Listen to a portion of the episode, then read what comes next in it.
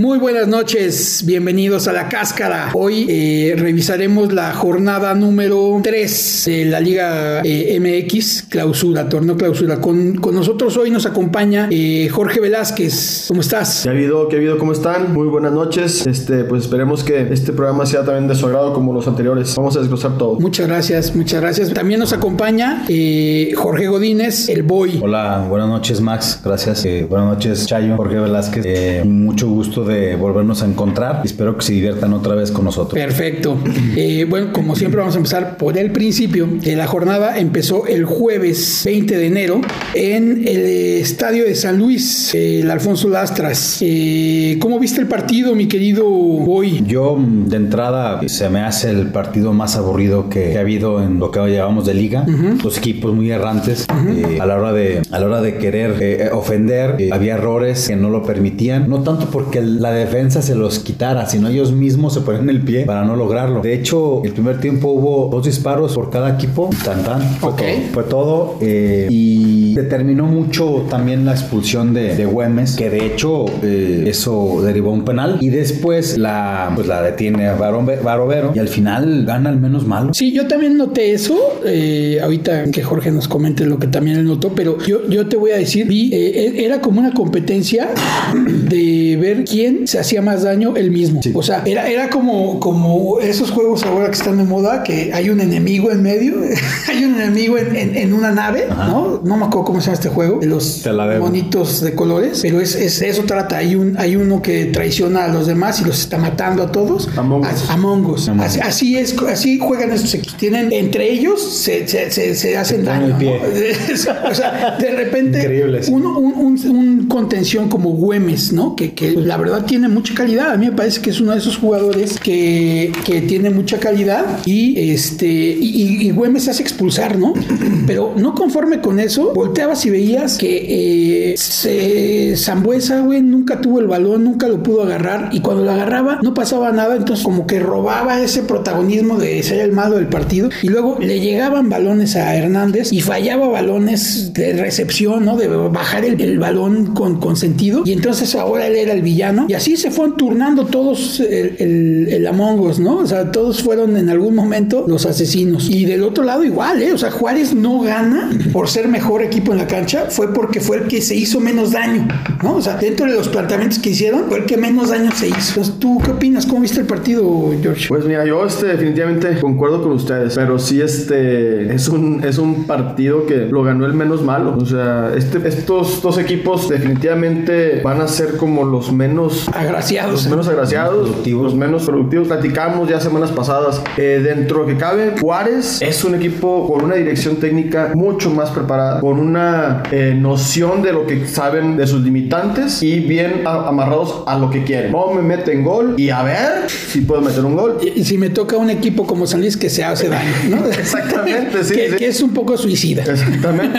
Pero... Entonces, este, si te fijas, las estadísticas lo, lo, lo, ven, o sea, el, el, el, lo mejor del, del, del, Juárez fue la defensa. Clásico a lo tú. A lo tú. este, sí, es sí además, además poco exigida, ¿no? También, o sea, justamente es lo que te decía, cada jugador de, de, San Luis recibía la pelota y tenía que hacer algo mal. Si no la recibía mal, eh, no la recibían. Hubo un par de cambios de juego, no sé si los vieron. Había cambio de juego. Se volaban. Y se volaban. O, o, o en vez de bajarla esperando, querían como bajarla y recibir al mismo tiempo y dirigir. Y se les iba hacia afuera del, de la, de la, de la eh, cancha. No, pero se la daban al rival. O se la daban al rival, claro. O sea, sí, sí creo que lo de San Luis es preocupante porque eh, pues, al menos yo nunca había visto o nunca había entendido ese concepto de es un equipo suicida, ¿no? O sea, se, quieren causar daño permanentemente.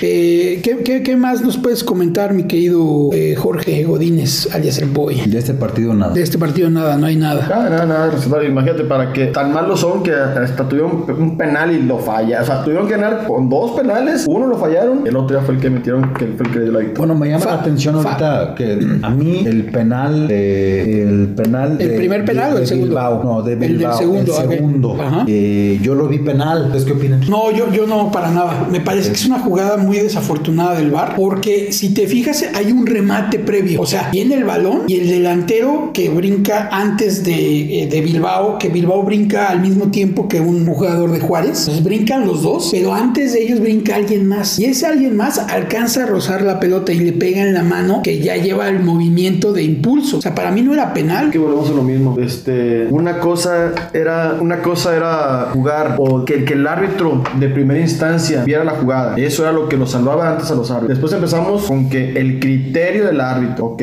ahora ya no tienes pretexto porque es, vas a checar el, el, el, bar, tienes la oportunidad de ir a revisarlo a, a, la, a la, pantalla. Es, es, tan sencillo esto de unificar criterios, decir, ¿sabes qué? Si, la, si va de un contrario a la mano, no es, no es mano. Si le rebota primero en una, en una parte del cuerpo y luego a la mano, no es mano. O sea, Cosas tan sencillas que los, los árbitros hacen complicado. Una reverenda pachanga del bar. Entonces, este... yo, yo creo que el arbitraje hoy por hoy, eh, y lo vamos a seguir tocando lastimosamente en varios puntos de, de, este, de este análisis de esta jornada, pero yo creo que está en terapia, o sea, lo hablamos otra vez, ni siquiera en terapia, está muerto, ¿no? O sea, y más que Arturo Bricio tenga cero autocrítica, es lamentable.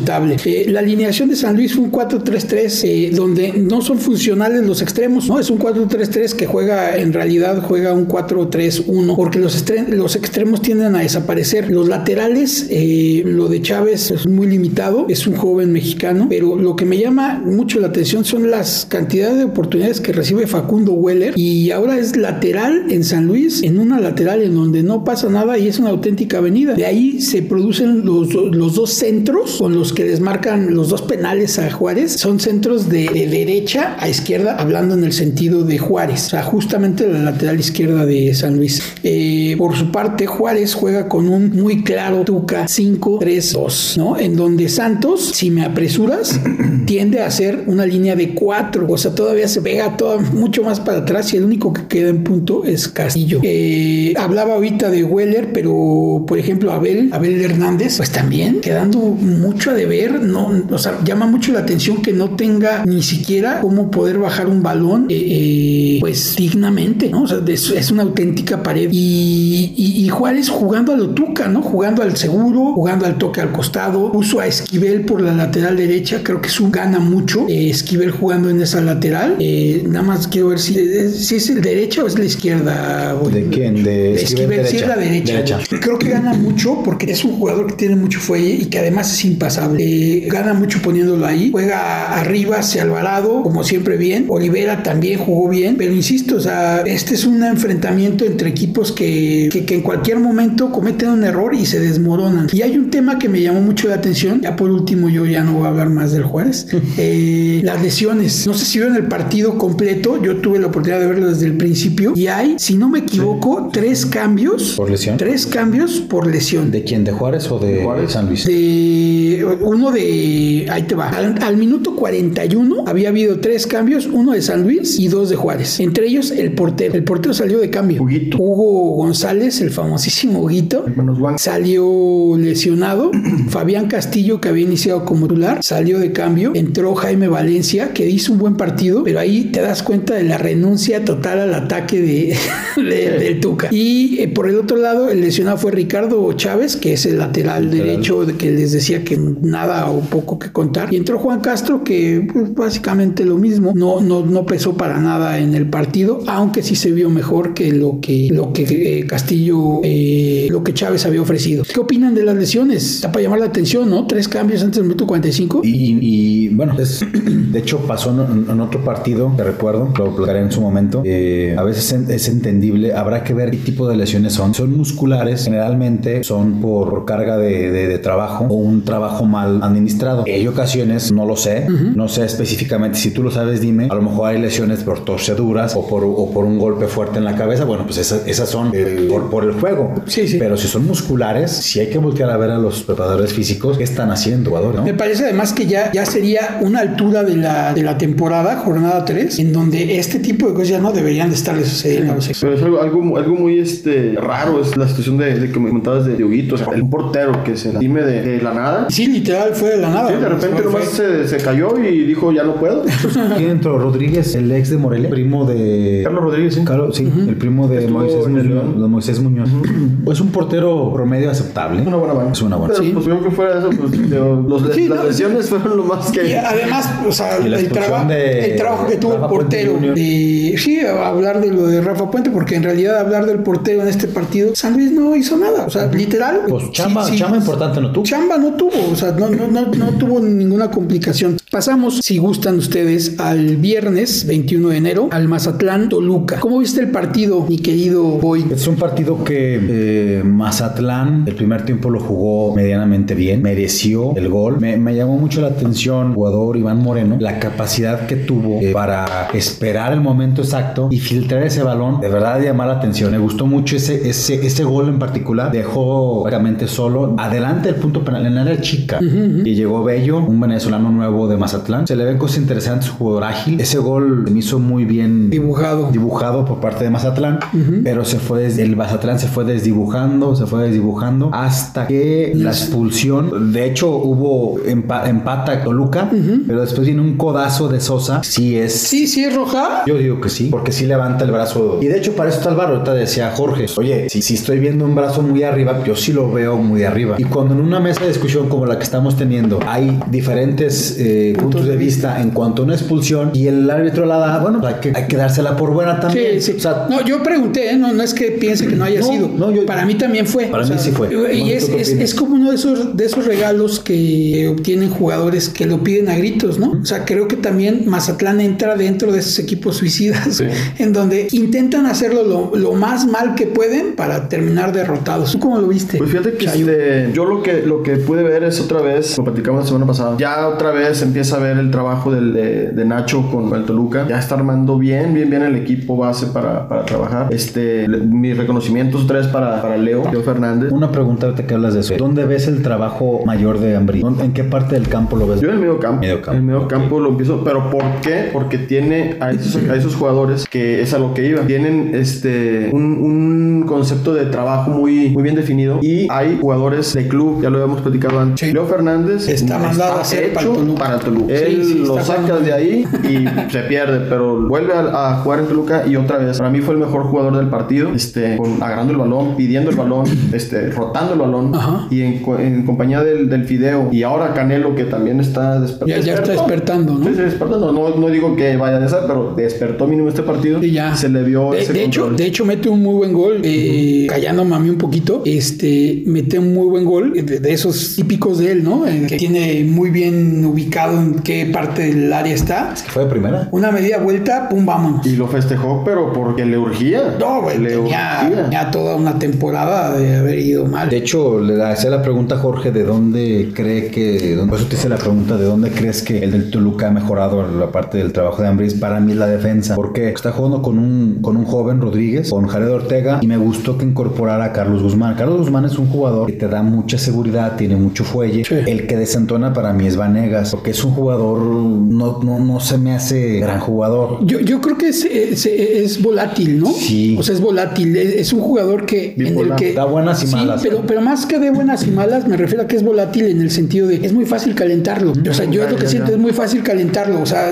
Venegas es como Explosivo. Explosivo. ¿Y qué opinan ustedes? Por ejemplo, a mí me llama mucho la atención cómo está jugando Jared Ortega esta temporada. ¿Tiene algún tipo de, o sea, agregó a su múltiple capacidad de poder jugar a un muy buen nivel? Agregó ahora esta temporada, eh, o he visto en estos últimos tres partidos, una malicia, ¿no? De estar picando al rival, de estarlo sacando de sus O casillas. sea, tú lo ves positivo eso. No, yo les pregunto cómo lo ven ustedes. Yo, yo lo veo positivo, depende del partido, depende de la circunstancia y que sea en la, en la que no se salte la raya del- de la agresión y de, y de provocarse a expulsarse. Si, si juegas con ese, porque muchos, muchos defensas centrales y de hecho ese corte hasta, hasta a ti te gusta. No, a mí, a mí, a mí me gusta mucho, pero sí lo veo peligroso en dos sentidos con él en específico, su edad. Sí. Me parece que es un chavo que le falta un poquito de, de- de rodada para poder tener esa actitud, ¿sabes? Es una actitud que se debe de ganar qué- en la cancha. Pero qué bueno que, que- que pretenda, ¿no? Eh, Es que Eso justo se vuelve, es que, pero es que también se vuelve, o sea, un, un- un- eh, ¿cómo decirlo? Pues, Prepotente. prepotente. Entonces es un riesgo que corres de, de- de tener callo, de tener colmillo, a convertirte en un En un hacha. En, en un hacha, güey. Aunque no te expulsen, ¿eh? Aunque no te expulsen. Es, es un, es, un, es un paso paso esa diferencia, es, es, un una línea pasito. bien delgadita. Es una línea bien delgada y creo que para mí le falta experiencia o por lo menos demostrar mayor eh, eh, cantidad de partidos eh, que tiene esa, ese, ese liderazgo que al parecer también le falta a Venegas, al nuevo Venegas, ¿no? Pues de hecho yo también estoy pensando que eh, eh, un jugador que quiere trascender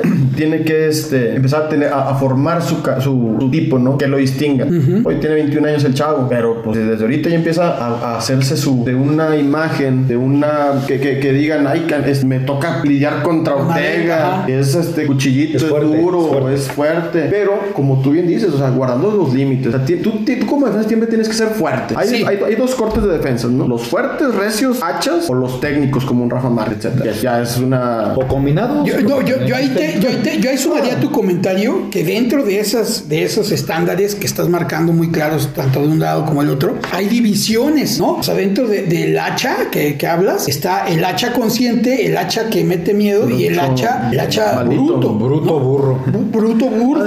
Entonces, Burro. o sea, eh, eh, dentro de esos cortes, yo creo que Ariel está muy claro que es ese tipo de jugador. No es muy técnico como Rafa Márquez. No, va a ser un cambio de juego de 70 metros, ¿no? O sea, más bien es un jugador fuerte, pero ¿en qué casilla de esa división lo, lo consideras? Y o él mismo está intentando llevar su carrera. cómo se quiere poner él. Porque ahorita algo muy importante es de que este, hace años, muchos años, pues tú puedes formar tu, tu carrera dando hachazos y dando, y, y, pues nomás era como que dicen que es así. Sí, sí, sí. Ahora el problema, obviamente, la Ya está el tecnología, VAR. está la tecnología, está el bar, ya te ven, pueden repetir miles de, de programas y ya el árbitro mismo te analiza y dice, eh, antes, antes de, de empezar el juego, ya tiene una predisposición con él. Decir, oye, ¿sabes qué? Este Ortega da y da y Exacto, da. Entonces, exacto. ya tienes que controlar tu imagen también de decir, doy, pero aprende a pegar. Sí, lo que hacía muy bien, por ejemplo, no sé si se acuerdan, y una de las grandes diferencias, con otro nombre que voy a dar, lo hacía muy bien Becerril. Ándale. Becerril era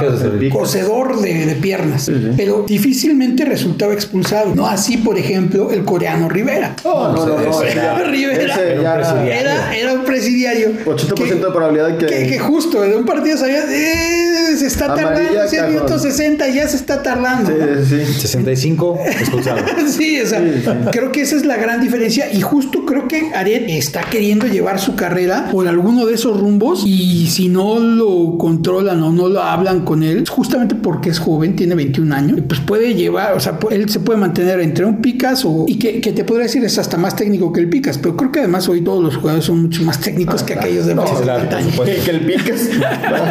Sí, lo que pasa es que la exigencia ya, ya es cada vez más alta y cada vez más los técnicos exigen, no, no sé si la mayoría, pero digamos la mitad, que tengas buen pie para dar salida al equipo. Exacto. Claro. Y anteriormente no, era aviéntala, Uh, aviéntala como, tú truénala. Uh, y acá sí, no, sí. acá cada vez más técnicos quieren o cada vez más el Se fútbol busca. se requiere de un buen pie. Ahora, yo les hago otra pregunta. Eh, del Toluca, eh, ¿creen que Zambeso ha hecho una temporada regular o mala? Porque para mí ni buena. O sea, Camilo. Camilo Zambeso. Para mí no ha pesado lo que debería de pesar. Eh, En Mazatlán, ¿no? Hablamos. No, no, no. Estaba en Mazatlán Sí, sí, sí, sí, sí. porque era Sí, no, no, Yo, yo creo que la, yo creo que la temporada es joven y además es un jugador conocido. Eh, creo que todos sabemos que, que tiene un poco de Lo que- indisciplina en, en- en la concentración, ¿no? O sea, es- cuando son vacaciones se toman las vacaciones muy en serio. Entonces yo creo que, digo, conociendo la historia de Camilo, lo veo como muy normal, ¿sabes? O sea, es la primera, segunda, tercera, cuarta jornada, él va a ir encendiendo como por la sexta, séptima. En una y, de si esas- se, y si se encarrila, ahí es cuando es peligroso, porque si se encarrila en ese nivel que empiece a agarrar por la sexta, séptima jornada, llega, en el- no hay mejor momento para llegar a la liguilla. Entonces, eh, ojo, ahí te entiendo, pero justo eh, creo que cuando contratas un jugador, sabes cuáles son sus máximas debilidades y creo que Toluca debe ser muy consciente de eso, ¿no? O sea, sabía que traía un, un- Una joyita un- una joyita fiestera, ¿no? Que tarda en conectar. Pues brasileño, al fin y al cabo. Brasileño, al fin y al cabo. Y, y- y Bohemios. Sí, ah, yo, yo quedaría, nada más quisiera hablar mucho de Iván Moreno, me parece que es lo más rescatable de Mazatlán, me parece que tiene muchas habilidades, eh, que además se echa el equipo al hombro y es de esos jugadores mexicanos que no se habla mucho de ellos, de él en específico, pero que siempre rinden, a donde vaya tiene, tiende a rendir. Si no es titular en un equipo más fuerte que ya estuvo, si no me equivoco, estuvo en el León, corríjanme, o en Morelia. No. Bueno, eh, eh, Te la debo. En Zacatepec. Pero 24 años. Estuvo en Zacatepec Zacatepec y en América. y en América y no tuvo tantas oportunidades, pero cuando las llegaba a tener no desentonaba, vamos, no era la figura del equipo, pero no desentonaba y ahora en Mazatlán se ha encontrado muy bien. Entonces podemos decir que Mazatlán perdió por convicción. Pues de entrada por la, el, el error de concentración de Vargas, ¿no? A mí siempre se me ha hecho un jugador, le pasan ese tipo de detalles. Comete un penal muy infantil. O sea, viene el centro, agarra a... ¿Quién le cometió el penal? ¿Me pueden ayudar? Según yo, el, el penal fue cometido al fideo, ¿no? Al Fideo, creo que sí. Bueno, eh, al que se lo cometió de Toluca. Eh, yo, yo no, yo no acabo de entender a un defensa que quiere hacer eso. El defensa tiene por la pelota. O sea, ¿en qué momento este, te enfocas más en jalar al rival cuando sabes que hay bar? En cualquier momento un jaloncito, porque el jalón no es tan evidente. O sea, no es tan grande, pero sí lo alcanza a abrazar. No sé si vieron la jugada. Yo la vi dos, tres veces. A ver, a ver. Si es penal o no es penal. Tiene todas las atenuantes para marcarse un penal. Vas 1-1. Tienes uno menos. Sí. Y cometes ese, ese error de, de Concentración. Pues Le Vargas, perdón, pero o sea, sí es un joven todavía. Tiene rodada por un Cholos. Estuvo en América. Es un chavo que debutó, que me puedo sin temor a equivocar, que debutó a los 18 años Sí, sí, sí. en Cholos. Pero, pero ese tipo de concentraciones, pues dan puntos y de local. Sí, sí, creo que, O sea, que, que- que además Mazatlán había hecho un partido muy decente en el primer tiempo. Se fue desdibujando. De hecho, empezó con una línea de cuatro, luego una línea de, de- de dos contenciones, tres creativos y un delantero. Y terminó, obviamente, con la expulsión de, de Sosa, terminó jugando con cinco medios que en ningún momento volvió a ser peligroso. O sea, 5 o qué? Sí, 5-5, o sea, como que Sí, supo que ya no había partido para ellos y pues de hecho no lo hubo porque al minuto 80 se comete el penal que hablamos y se lo... Yo, yo sí veo que ganó el Mazatlán, perdón, ganó Toluca, porque Mazatlán le dejó la puerta abierta. Sí, pues Pásale, digo, perdió, como- por fue. convicción, ¿no? Así fue. O sea, perdió por convicción porque Hizo todo para perder. Hizo todo para perder, jugó, Sí. jugó un partido en el que tenía, si tú ves el primer tiempo, se veía un Mazatlán muy potente y un Toluca amedrentado, o sea que no se encontraba. Venegas, el central de Toluca, errático, saliendo con, o sea, con mucha fuerza. Eh, Por ahí creo que le perdonan hasta alguna amarilla, eh, pero se veía que estaban preocupados. Por eso a mí lo de Toluca, como hablarlo de Nacho Ambriz, me parece todavía un poco prematuro, porque creo que este partido, si no hubiera habido esa expulsión, sería otra vez. Lo pudo haber ganado hasta Mazatlán. Sí, sí, sí, sí. Yo también lo creo. Pues sí, lo- a, lo que, a lo que vamos es de que mínimo sí hizo el ajuste necesario, Nacho, después de la este, es- baile, iba a decir otra palabra, pero el baile que le puso el, el Pumas en la jornada 1. Pues es oxígeno puro. Por eso, eh, Por ya, favor. pero ajustó. O sea, estu- yo creo que estuvo excelente para Toluca que le hayan puesto ese baile del 5-0 para decir, ah, caray, pues otra vez desde cero arrancamos, pa- atrás nos, nos acomodamos y ahora sí a ver qué pasa. Yo, yo creo que si hablamos de Toluca por lo que hace en la cancha, sin contar a los rivales, yo creo que Toluca tiene cuatro puntos de más de lo que se merecería. No sé si me explico. Sí, sí, sí. O sea, yo, bueno, a lo mejor no cuatro, pero sí por lo menos o sea, este dos partido, partidos, dos, menos. dos par- dos puntos. Este dos. partido Este partido era un empate, por lo menos, ¿no? si no es que hasta la derrota para Toluca. Pero creo que tiene, ha tenido suerte. Lo de Santos fue una clara demostración de que Santos no está en su mejor momento. Y menos por lo que vimos. Menos por lo que vimos ahora, pero, pero, o sea, creo que se junta. No está bien en su nivel Santos. Toluca sale, aprovecha esos momentos y mete tres goles, claro. O sea, ese no lo pongo en duda. Pero después en este partido es otra vez ese Toluca que, que en el principio se ve desconcentrado, se ve desconcertado. Y tan así que Monte- eh, eh, Mazatlán se va a- a- a- arriba en el marcador. Ya después pasa todo lo demás. Que te digo, yo creo que es un partido de perder por convicción por parte de Mazatlán. Después, ese mismo día se jugaba el Puebla, este, pero pues no se jugó. Jugó, eh, Puebla América, sino que bueno, no es Puebla. Tijuana. Puebla Tijuana, que no se llevó a cabo. De hecho, se está programado para el 28 de enero a las 9. Ah, perfecto. Eh, y entonces pasamos ya al sábado, que se jugó en Guadalajara, en el estadio Omnicron.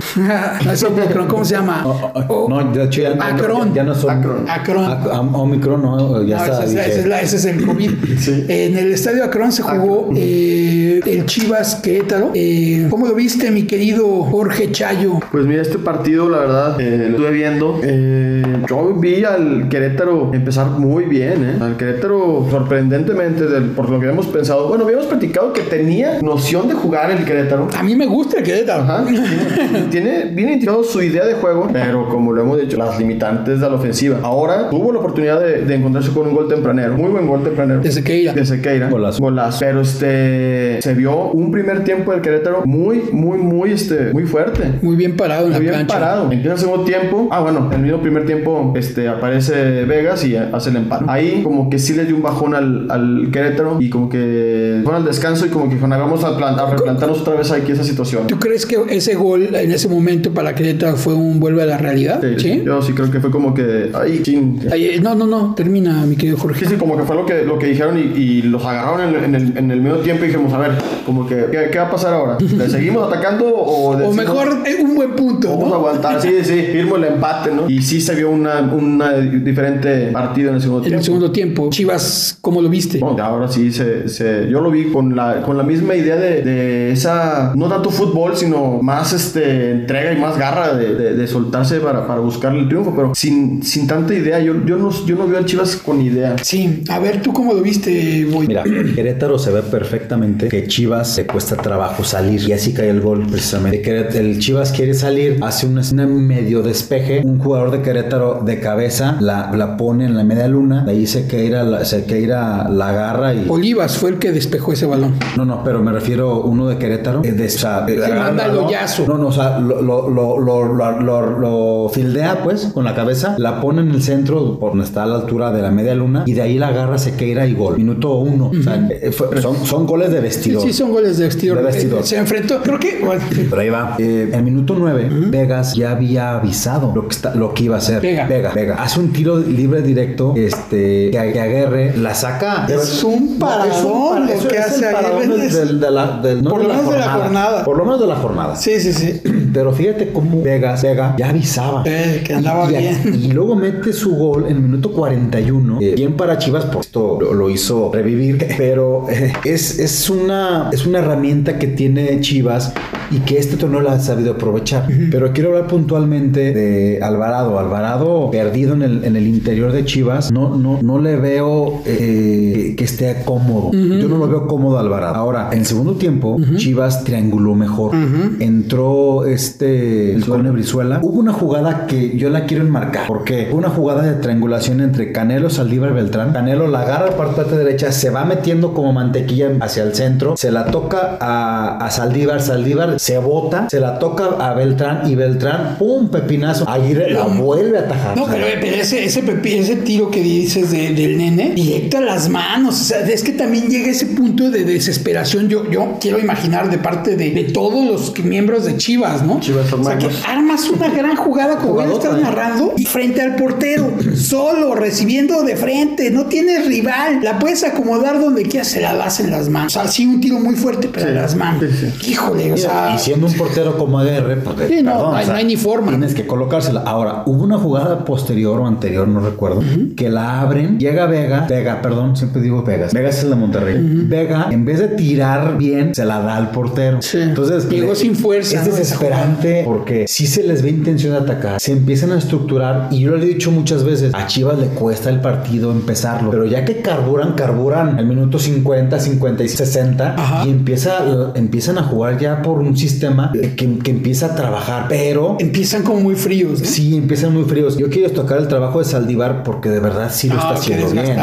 lo está haciendo está bien. haciendo. Está haciendo el único punta y lo está haciendo bien. Es un chavo, si le dan tiempo, y está tan chavo, pero- Y, y se le Bueno. llegan a dar baloncitos a modo también, ¿no? Porque ¿Por siempre recibe Porque de espaldas. Siempre... Está como la selección, man. O sea, sí. meter un gol con la selección o con Chivas, pues necesitas un Slatan, necesitas un, un jugador de un nivel superlativo para que te meta un gol, porque la tiene complicadísima. Yo fíjate que primero quería hablar justamente de ese, esa libertad o libertinaje que tiene Chivas de tres cuartos en adelante. O sea, de tres cuartos a portería. ¿Pero te gusta? No, no, nada, nada, porque justo terminan jugando el Canelo como, como extremo, el Piojo como interior. Eh, el único que guardaba su posición fija era Alexis Vega, que estaba pegada a la banda izquierda y estaba haciendo un auténtico demonio. mejor de para- Chivas, ¿te parece? El mejor de Chivas, sin sin duda. ningún du- Mira el ninguna partido. duda. Pero todos los demás entraban en esta, en este juego, eh, como, decíamos, ¿no? En- eh, que es, es un desorden porque de repente eh, así los veías en un principio, pues después se abría el pojo Alvarado por, por, eh, derecha, eh, el Canelo terminaba jugando como segunda punta, el Nene Beltrán ya estaba como 10, Flores como un contención, ese sí fijo, y, pero de repente volteabas y veías al chicote de extremo, ¿no? ¿Y si no, al, al otro Saldívar, es Saldívar, el lateral por, no, no es Saldívar, se llama Cisneros, Cisneros como extremo. ¿Es Rolando Cisneros? Mm, Cisneros. No, es Carlos Cisneros. Ah, no. Este, jugando como extremo, como extremo, literal. O sea, un desorden en tres cuartos en adelante que creo que es provocado directamente por el técnico. O sea, es un caso también, este tipo de sistema de juego lo está aplicando el Piojo Herrera, lo que hemos estado hablando. Hay un desorden, de repente ves jugadores que cambian completamente de posición. En este, en, el caso de Chivas, por lo menos hay dos muy fijos o tres muy fijos, los, hablando de, de, los laterales, media y delantero, ¿no? Sin contar los centrales y el portero. Hay tres puestos que son muy fijos, que es el de Saldívar en la punta, el de, el de no, no, no, quitando los centrales y Gudiño.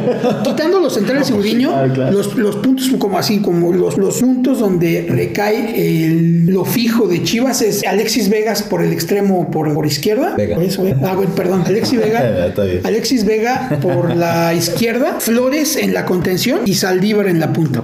Todos los demás, todos los demás, era una pachanga que de repente decías, es que hasta se estorban. O sea, yo, yo vi jugadas en donde me daba esa impresión, de repente había cinco Chivas acomodados, más otros cuatro o cinco que lo estaban marcando en un cuadro de, ¿qué será? 20 metros, 30 metros. son tan dinámicos. Todos ahí juntos.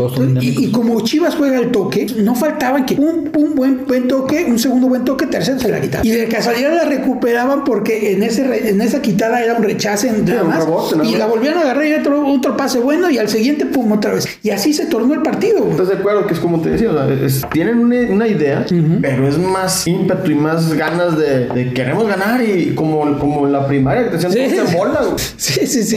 ¿qué, formación? Todos en bola. Vámonos. Nomás tú Saldívar te quedas allá para bajar los balones. Sí, y Para corretear Para la referencia. Sí, nada más. Para la referencia, porque justo, sí, creo que ese es el mejor, la mejor descripción de Chivas de tres cuartos para adelante cuando está ofendiendo. Es todos en bola. Muy claro que me queda a mí. Luego, eh, sí que Siqueira eh, me parece que dio un gran partido. Me parece que está demostrando que no es de esos jugadores que vienen nada más a ver qué pasa. Eh, tiene buena calidad y ahora jugó más como un segunda punta, más que extremo, porque en el último partido contra Pumas había jugado como extremo por derecha, ¿no? Y, la verdad se estaba comiendo muy fácil al, este Chispa Velarde. Y después, ahora en este partido jugó como segunda punta. O sea, Jereta jugó con dos puntas, él y Sepúlveda. Y Sepúlveda, la verdad, se comió por lo menos un gol impresionante. Precisamente ahí quería llegar. Minuto 72, por la presión. Fíjate, también hizo el trabajo Chivas de quitar el balón, de ser tan propositivo, o desorganizado como ustedes quieran. Pero el Querétaro pudo tirar a portería hasta el minuto 72. Ahí habla de un buen trabajo Chivas también. pero, pero todo vino por la presión alta hacia Chivas. Entonces recupera el balón, pero le cae el balón, no cae en fuera de lugar este Sepúlveda. Sí, era.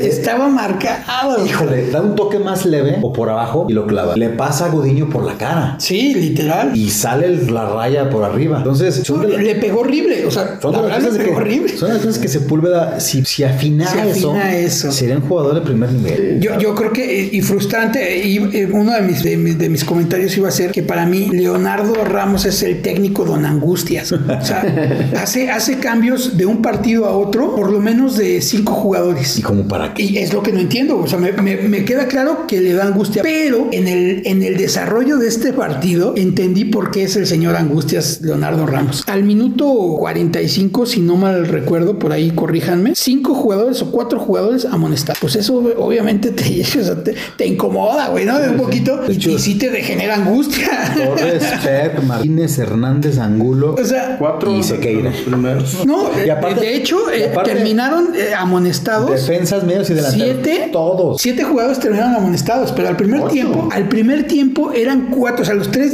dos de centrales, el lateral por derecha. Torres. Y el medio por, por estaban amonestados. O sea, en el minuto 45. Güey, o sea, como técnico sí dices, no, denme tantito aire, ¿no? Me voy a quedar con me voy a quedar con menos. Y, y entonces en el minuto 46 vuelve a meter a Kevin Escamilla y a Kevin Balanta. Y este, y, y, otra vez no recuperó la cancha porque justo es lo que no, no alcanza a hacer todavía ese par de jugadores a recuperar la cancha, pero se posicionó mucho mejor y fue mucho más defensivo, claro. Pero, ojo, Balanta y Escamilla en la banca, pero adentro estaba el Burrito Hernández y, Jonathan González. Y el, y el, burro se mantuvo. Eh, sí salió de cambio Jonathan. ¿Qué, qué, pero le pones a este? No, ninguno. Y luego Barrera por un lado y Angulo por el otro. Sí, es lo que te digo, tiene un gran equipo.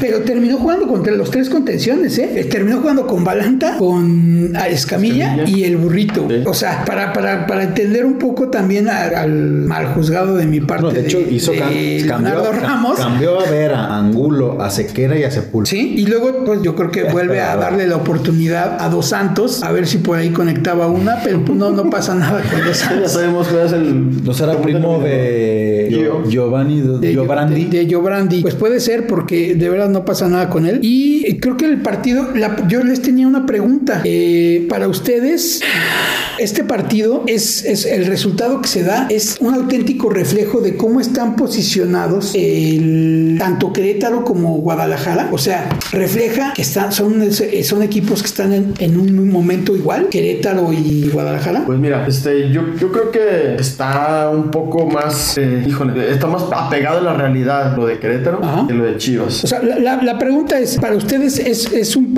es un- el reflejo del resultado, es un reflejo del, del- del nivel en el que están posicionados hablando del total de la liga, o sea, ¿están parejos un Querétaro Chivas? Ah, no, bueno, Eh, para mí sí. ¿Tú sí? Para mí sí. no. Para ti no, para ti mí- quién está ¿Por, mejor. por qué no. no? Para mí Chivas. Para ti Chivas. Híjole. Pero porque estamos hablando de Querétaro. O sea, es que, es que. No, bueno. Es que, es que tú a Querétaro lo minimizas mucho. No, no, no, no, es, no, no, no, es, que no lo. Y es un gran equipo. No, o Es sea, un gran es que, equipo. No, es un gran plantel. Lo- es que lo hemos dicho, es que Sí. yo los digo, o sea, es un equipo que trabaja bien, trabaja bien, pero que no va a dar más, o sea, no, no, le falta, Querétaro. le falta la parte matona. A ver, Chayo, Chayo, pero en una de esas se conecta, por ejemplo. No, o sea, en una de esas también se conecta- No, no, pues Sequeiro. Se, tienes a Sequeiro, tienes a Sepúlveda, tienes a Jonathan Dos Santos. Y luego. Y luego perdón, sí, Jonathan Dos Santos, sí. Sí. Sí, sí, sí, pero pues. Y aparte tienes medio campo competente. O sea, aquí nada más es cuestión de que también los de Querétaro, los jugadores sobre todo, tengan cal- un poquito de calmita. O sea, no, eso, no, pero- no hay pero- problema. No, no se angustien tanto. No se, no se ganan tantas amarillas. En el momento que logren eso,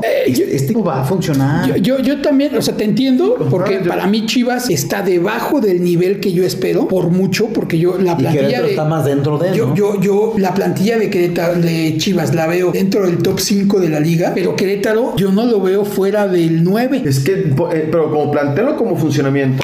No, no, como plantel, hablando de Es como que, es que plantel. es el problema, es que el problema que yo veo es, la- lo he dicho y siempre me va a que yo me voy a quedar con eso, la parte de arriba, o sea, no tiene este, Un hombre de peso. alguien que, que diga referencia. Dice, dice Boy, nomás deja que se conecte. Pues es que, Pues es que es lleva un año de no se conecta. No, o sea, y, y como todos los jugadores, digo, por eso los equipos contratan a, a, a Abel Hernández, dicen, pero nomás que se conecte y vas a ver. Chiste de que se conecte. No, no, es que si se conecta a Sequeira y empieza a meter goles, Pero que se conecte Por eso, uno. No, pero, pero Sequeira lleva, se, se- Sequeira, o sea, digo, lleva un gol en la temporada, Sí. pero el otro, el gol de Chivas de Pumas, eh, fue gol de Sequeira, ¿no? que lo metiera Sepúlveda, ¿no? Sí, fue el centro. a- Al, punto al que, y, y trato de entender un poco lo que dice hoy, que justo, o sea, a lo mejor no todos están conectados, pero si, si Sequeira se conecta y, y encuentra por ahí de repente que, que o el mismo Sepúlveda, Sepúlveda. o el mismo Dos Santos puedan ser un compañero, no, no, no digamos que metan goles, ¿no? Ajá. Pero que sea un buen compañero de juego, o sea, creo que puede dar mucho más Es Querétaro. que, es que es parte de lo que platicamos hace rato de lo de Chivas, que es frustrante, que hagan jugadas, hagan jugadas y que llegue el, llega Beltrán, el Beltrán, el nene Beltrán y a, la a las manos. Y este no sé qué, y la para acá. Por un y ladito, no las meten. la vuelan. Ajá, es lo mismo. Sí. Ese, es- ese es el problema que dices. por eso- pues pueden por llegar, eso- pero no, pero no las hacen. Por eso justamente yo la pregunta era, para ustedes, ¿es un reflejo este empate de lo parejo que están Querétaro y Chivas? Yo también. Aunque espero más de los dos, ¿sabes? Aunque claro. espero más de los dos, pero hoy por hoy creo que están en el mismo Pero yo creo que está un poquito más arriba Querétaro a lo que yo pensaba que Chivas. Chivas sí tiene que dar un brinquito más. Querétaro está un De ahí nos pasamos a la Feria de León. Este, en León, Guanajuato, se llevó a cabo el partido León Pachuca el mismo sábado, con un resultado de 2 a 1. Eh, ¿Lo viste, mi querido Boy? Sí, sí lo vi. Eh, me preocupa de León, a pesar de que ganó, que le da la iniciativa al rival metiendo gol muy rápido. Ya es la segunda vez que le pasa. Contra el Atlas le pasó. Ahora le pasa con Pachuca, un, con Pachuca, perdón, un gol de muy bien manuf- manufacturado por, sobre todo por Meneses, que, que la culmina muy bien Mosquera, pero termina siendo figura en muchos pasajes del partido Cota, cosa que no, no a mí no me agrada si yo fuera el técnico de León. Y también Barreiro mal en las dos áreas, mal defendiendo y mal atacando. es un jugador que es, es un atleta, pero no Es, es, es, Es un kamikaze, o sea. es, es un animalote. es un, es un animalote, es un roble, es un jugador físicamente muy, muy dotado. Muy dotado. Pero hasta ahí. Eh, ojalá que Kagelmacher, el que acaban de contratar, que viene de Peñarol, ojalá que le quite lugar a Barreiro y haga, haga mancuerna con, con este, con, ¿Con con Tecillo? Tecillo, eh, o con el mismo Mosquera. Pero, o sea, Mosquera entrando de, la, de lateral, entra muy bien, tiene mucho fuelle, regresa, va y regresa. Le- Aunque, aunque le pasa un poco lo que le pasa al, al delantero de Pumas, ¿no? Se ve burdo. De repente Sí. se ve- Ah, ándale, claro, sí. No, no, y, más Mosquera porque Mosquera es más limitado eh, técnicamente, que, que Diogo. Pero lo hace bien. Pero lo, hace bien. Para ser defensor lo hace bien. Y la Meneses dependencia se nota. Se nota. Y esa parte, este, a pesar de que, de que está Montes a un 70% de su capacidad, que le alcanza porque es un gran jugador, el día que retome Montes su gran nivel, junto con Meneses, Mena metiendo goles, Fede Martínez eh, este, ya eh, conectándose con el equipo y, y Dávila anda encendido, pues estamos hablando de un León que va a volver a competir en los primeros cuatro. Yo lo pongo. O sea, ¿tú crees que los refuerzos que llegaron este, vienen para las finales? Porque mi punto de vista es que no. ¿Tú, tú cómo lo ves, Chayo? Fíjate que este, respondiendo a tu pregunta, en específico a este Fede, yo, yo lo veo con mucho potencial, ¿eh? Sí. Yo, yo lo, lo que él he visto, tiene muy buen toque de balón. Tiene ¿Tú muy dónde lo pondrías? Pues mira, yo. ¿Y en lugar de quién? Ese detalle. Yo creo que lo pudiéramos manejar. Es que, hijo, por el lado derecho, a mí me, los partidos que lo he visto Como extremo. como extremo derecho, me ha gustado mucho porque tiene ese, ese recorte, tiene esa, esa habilidad, esa, ¿cómo le llaman? Esa sí, chispa. la habilidad. Esa chispa de, de, de hacer los recortes y, y es muy escabullado, es escurridizo. Este, yo creo que Fede sí va a ser uno de los, de los de refuerzos que, que va a dar este. O sea, ¿tú, ¿tú crees que Olan los, los está poniendo al revés? O sea, ¿a qué me refiero? ¿A que a él, a Martínez, lo debería de poner en la banda y a Mena lo debería recorrer al centro? Pues es que mm, yo digo, de lo poco que he visto a Fede, yo creo que Mena sí es un poco más definidor. Podría estar interiorizado más. ¿Tú, tú cómo lo ves, Uy? A mí me gusta Martínez donde lo puso, pero se vio mejor contra el Atlas jugando cargado por la banda. De hecho, pudo haber metido gol. Nilo Vargas anda, Portero. anda encendido, es un gran portero. Pero eh, a mí me deja también tranquilo porque León tiene armas. León tiene, tiene argumentos, tiene un estilo. Y no propiamente que lo, di- lo de Ho- Holland, porque si Holland, si somos exigentes, se queda corto en la dirección técnica de León y lo saca a flote el gran plantel que tiene. No sé ustedes qué opinan. Yo, yo también estoy de acuerdo. Entonces, este torneo, si es el de, pues el de exigencia para Holland, pues ya es el segundo. Ya es su aparte, equipo. Aparte dejó la vara muy alta, pues llegó a la final y ahora tiene un torneo internacional Con mejores refuerzos. y tiene mejores refuerzos. De hecho, de si este equipo lo tuviera en Bris, platico. Y, y, y el que me matosas y el que, el que me digas que ya lo hizo bien en León. Eh, yo, por ejemplo, ahorita viendo las calificaciones que le dan de entrada, ¿por qué le dan 7.2 a Barreiro? O sea, no, ¿qué partidos están bien?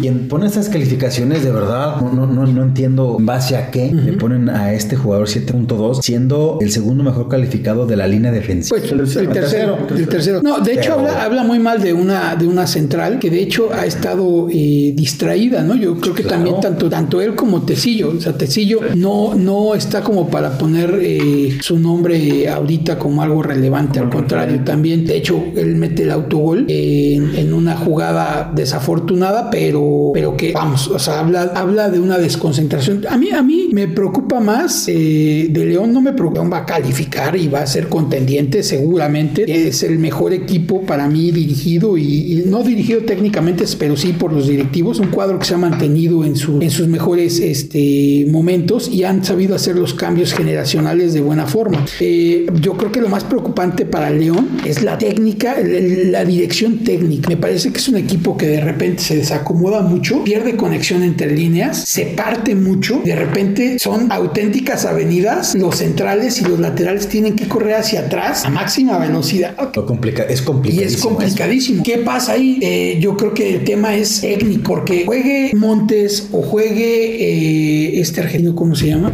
¿Cuál? Fernández. Colombato. Colombato. Juegue Colombato, juegue Montes, juegue el jefecito, juegue el, el Ambriz, el que me digas, termina por no estar haciendo una conexión con los centrales. O sea, ¿a qué punto voy? El equipo juega presionando tan arriba y tiene tanto el control del balón, paseándolo entre ellos, que de repente cuando se las llegan a robar, no hay quien los detenga. Exacto. Y entonces el enfrentamiento central con 1.90 que mide Tecillo, 1.90 o 1.80 que deben de medir entre Tecillo y Barreiro, contra jugadores de 1.60. ¿no? O sea, No, no, pues- agárralo. Entonces sí la tienen muy complicada. O sea, creo que el- el- la defensa de León, más que por eh, jugar mal los, los jugadores, se ven exhibidos por un pésimo planteamiento. Claro. O sea, ese es el problema. Yo no creo que Barreiro, si me dices, oye, no he visto jugar al, al defensa que llegó de Argentina. Eh, ¿Cuál? Este, ¿Qué dijiste? No, de, de- le vi. jugaba en el Peñarol. Perdón, en el Peñarol en Uruguay. Uruguay. No lo he visto jugar, pero me atrevo a decir que no es mejor que Barreiro. Hay que verlo. Pero, y, y ojo con lo que te estoy diciendo, yo me atrevo a decir que no es mejor. Barreiro es un gran defensa, es un muy buen defensa. Lo que platicábamos hace rato, no es de la Sí. defensa que no pasa el balón. No pasa el balón y además es técnico, además sabe tocar el balón, se mueve bien a las bandas. De repente León abre el juego y pone a Barreiro como lateral para salir jugando. O sea, imagínate el recorrido que tiene que hacer Barreiro cuando pierde el jefecito, por decir un 30 nombre, metros. el balón. O sea, tiene que regresar encargo, 30 sí, metros con 1.90, con esas dimensiones Con- que tiene con ese. Ese Perdón, pero tonelaje, pues, sí. nadie lo hace a una velocidad tan alta como él. O sea, esos son, yo, yo sí veo muchos, muchos, muchas muestras técnicas de, de la defensa de León. Para mí, la mejor defensa del campeonato. El problema es que está jugando con un planteamiento en el que están bien expuestos y no les han metido golizas. Y por cota, por la misma defensa, por esos recorridos que hacen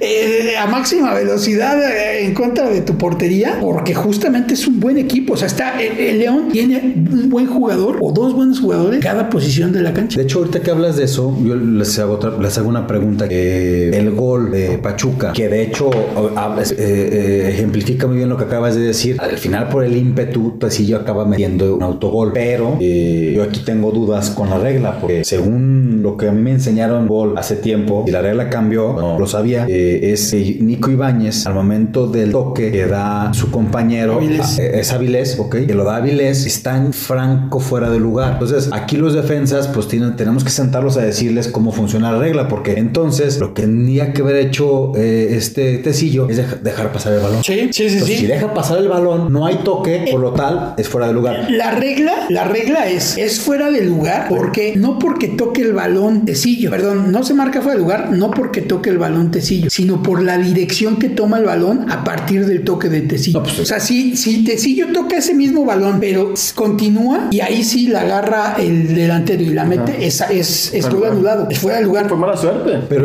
pero Fue, fue, fue, fue muy mala suerte de Per- perdón, es muy lo que hace regla. Muy, te voy a decir por qué. Porque al final está sacando ventaja Pachuca de una, de una, de un fuera de lugar. Pero es que no tiene ventaja. Pero Claro que sí, porque, porque Tecillo hace por el balón porque no quiere que lo agarre Nico, Nico Claro, Ibáñez. pero ahí te va. No, No, no viste, no viste, en- eh, hubo en otros dos partidos de la liga en esta, en esta jornada hubo dos, par- dos movimientos que hizo que se veían claros fueras de lugar de los jugadores y terminaban la jugada. No sé si Claro, lo notaron. claro, Y, sí. Lo dejaban, no lo pitaban. Entonces el delantero ya solito, en un- hubo una que el delantero Ah, solito el mismo- ya, el mismo Sí, Pachuca. pum, la tiró y la cagó. Pues partido.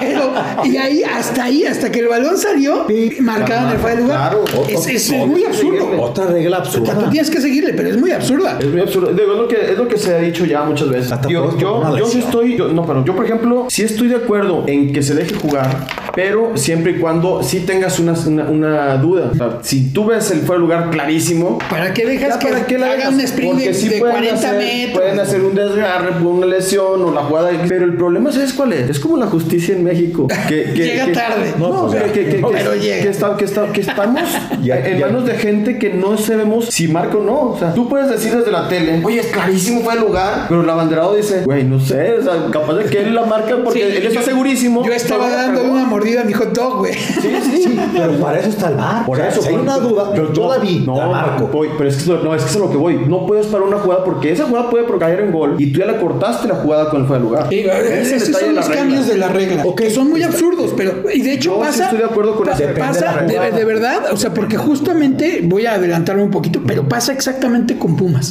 el, el penal que le marcan a Juan José Miguel, eh, le comete a, a- A Guiñac. a Guiñac, es exactamente lo mismo. La jugada ya había salido el balón cuando se da el contacto de José Miguel con Guiñac. O sea, le pegó tan fuerte que la, por- la, la bola ya iba para afuera cuando, cuando se da el contacto y lo marcan. Pero- pero, ¿qué pero- haces pero- como defensa? O sea, si ya habías hecho el movimiento cuando sacó el balón, No, o sea, aparte- no puedes frenarte en el aparte- aire. o sea, sí es como un poco incongruente. pe- perdón, Guiñac, Guiñac se tropieza con. con o sea, Miguel, sí, sí. Sí, sí. No, ya ahorita Pero- platicando. pero- ahorita, ahorita llegamos a ese, pero, pero, yo lo que justo voy es como para yo lo que voy es que es eso. Yo, yo sí, yo sí estoy, a lo mejor soy de los pocos, soy de los pocos que, que a lo mejor está de acuerdo con esa modificación a la regla, porque yo sí creo que había muchos, muchas jugadas que se, que se paraban por un fuera lugar erróneo y que no sabías que hubiera podido haber pasado. Entonces, yo sí estoy, yo, yo sí soy de los que digo, déjala, déjala correr. O sea, volvemos a lo mismo. Si tú estás viendo que el, el, el jugador 5 metros, ah, pues sí, levántale y ya. O sea, estoy seguro ahí si no hay nada que, que vaya a pasar, la levanto y, y sacar la jugada. Pero Sí, si sí. es una jugada que tengas cierta duda, pues oye, ¿sabes qué? Déjala correr. Igual el abanderado que levante la mano para que todos los aficionados digan, sí, es- está haciendo su chamba. Sí, sí, sí. Pero déjala correr. Pues sí, pero, pero ay, no sé, o sea, a mí me parece un poco. eh, Al final de cuentas, ¿qué, sí, qué- sí, qué te enseñan desde niño? No, pues la Tú jugada se acaba hasta que se hasta acaba. Que pite el árbitro. Claro. Pues tú, síguela. O sea, Pero no crees que, no crees que, o sea, vamos, voy a, voy a jugar al abogado del diablo, con, la, diablo, sí. con la regla. Y es, imagínate que pasa eso, un fuera de lugar fragante, fra- muy claro.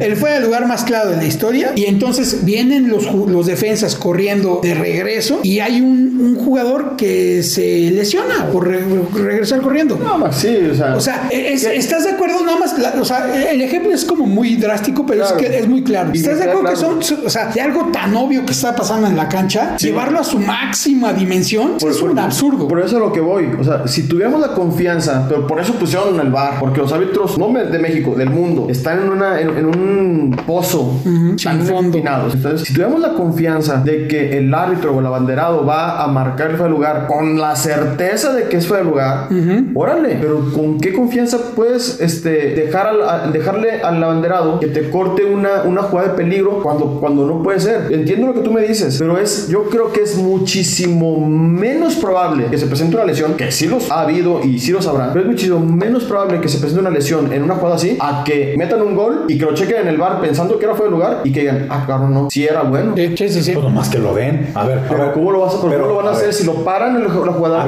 ¿Ya ¿Cómo lo haces? Habiendo tanta tecnología, Chayo, hoy en día, tienen diademas todos, me quiero suponer. Sí. Entonces, si el abanderado está ahí y tú ves en el bar, tú el bar, estás en, el, en tiempo real y ves que levanta la bandera en, en ese momento. tan rápido, Déjame, rápido. acabar, no, pero déjame acabar. Levantas, le, le- lo levanta. En ese momento le manda a decir, estás mal, cabrón. Voy, se tardan Déjala 5 seguir. minutos en, re- en- en Sí. revisar una jugada. Sí, sí, güey. no, no, En el, no. en el Para bar eso- se- para eso No, tienen no, el- y- el- pero, el- pero estás metiendo, o sea, estás metiendo todavía en tiempo real, o sea, digamos lo que, que- lo que tú estás haciendo es querer meter más voces a tres veces que están confundidos. O sea, de entrada, ¿no?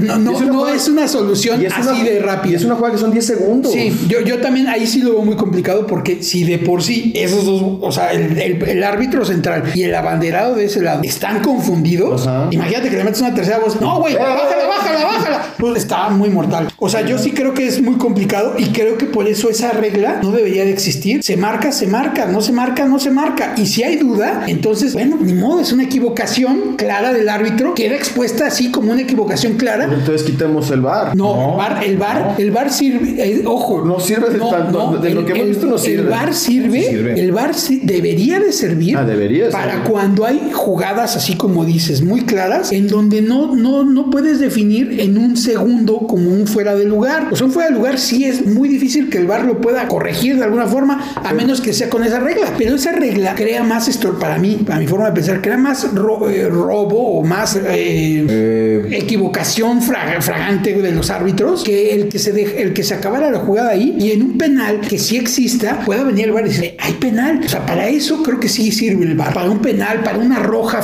fuerte para ese tipo de cosas que a lo mejor el árbitro con la cantidad de jugadores y todo puede no ver. Eso sí lo entiendo. Entiendo la necesidad de un bar para rojas para penales para de hecho es Peggy. Es, eso es gol. pe- penal, expulsión, gol y, y- y- Identificación de jugadores. identificación de jugadores. ahí está o sea El- pero el- es que es la parte que volvemos a tocar el tema. El- esa jugada del, del, del fuera de lugar, si tú le truncas esa jugada, esa oportunidad al delantero, tú le truncas la, la- la oportunidad al delantero de que mete el gol, la mete y ya te está afectando. Sí. Entonces tú ahí como gol dices, a ver, ah, no, si está bien, no, está mal. Pero bueno, el VAR es un yo, tema yo que nada más quiero, quiero hablar un poquito de Pachuca que no hemos hablado de él De hecho, no vamos a hablar. hablado nada de Pachuca. Eh, León salió con su clásica 4-4-2. Pachuca jugó igual con 4-4-2. Este, con un Pocho Guzmán, como siempre, punzante. Eh, de ahí creo que lo demás se pierde. Murillo se hizo expulsar el solo. ¿no? Creo que o sea, no, Muy no había, tonto. no había ni forma de poder decir que no. Este, Clara. Ibáñez, obviamente, por ende, terminó jugando muy aislado. Pero les tengo una pregunta. Eh, Avilés de titular. ¿Qué opinas, mi querido Chayo? Pues es que le está buscando ya por todos lados Almada. Este, yo creo que a- algo ha de haber hecho bien en, en- En los la semana. entrenamientos. Sí, corría a lo mejor ahí. Pero digo, le dio la oportunidad a, a Avilés. No creo que lo hizo mal. Digo, para lo que nos tenía acostumbrados,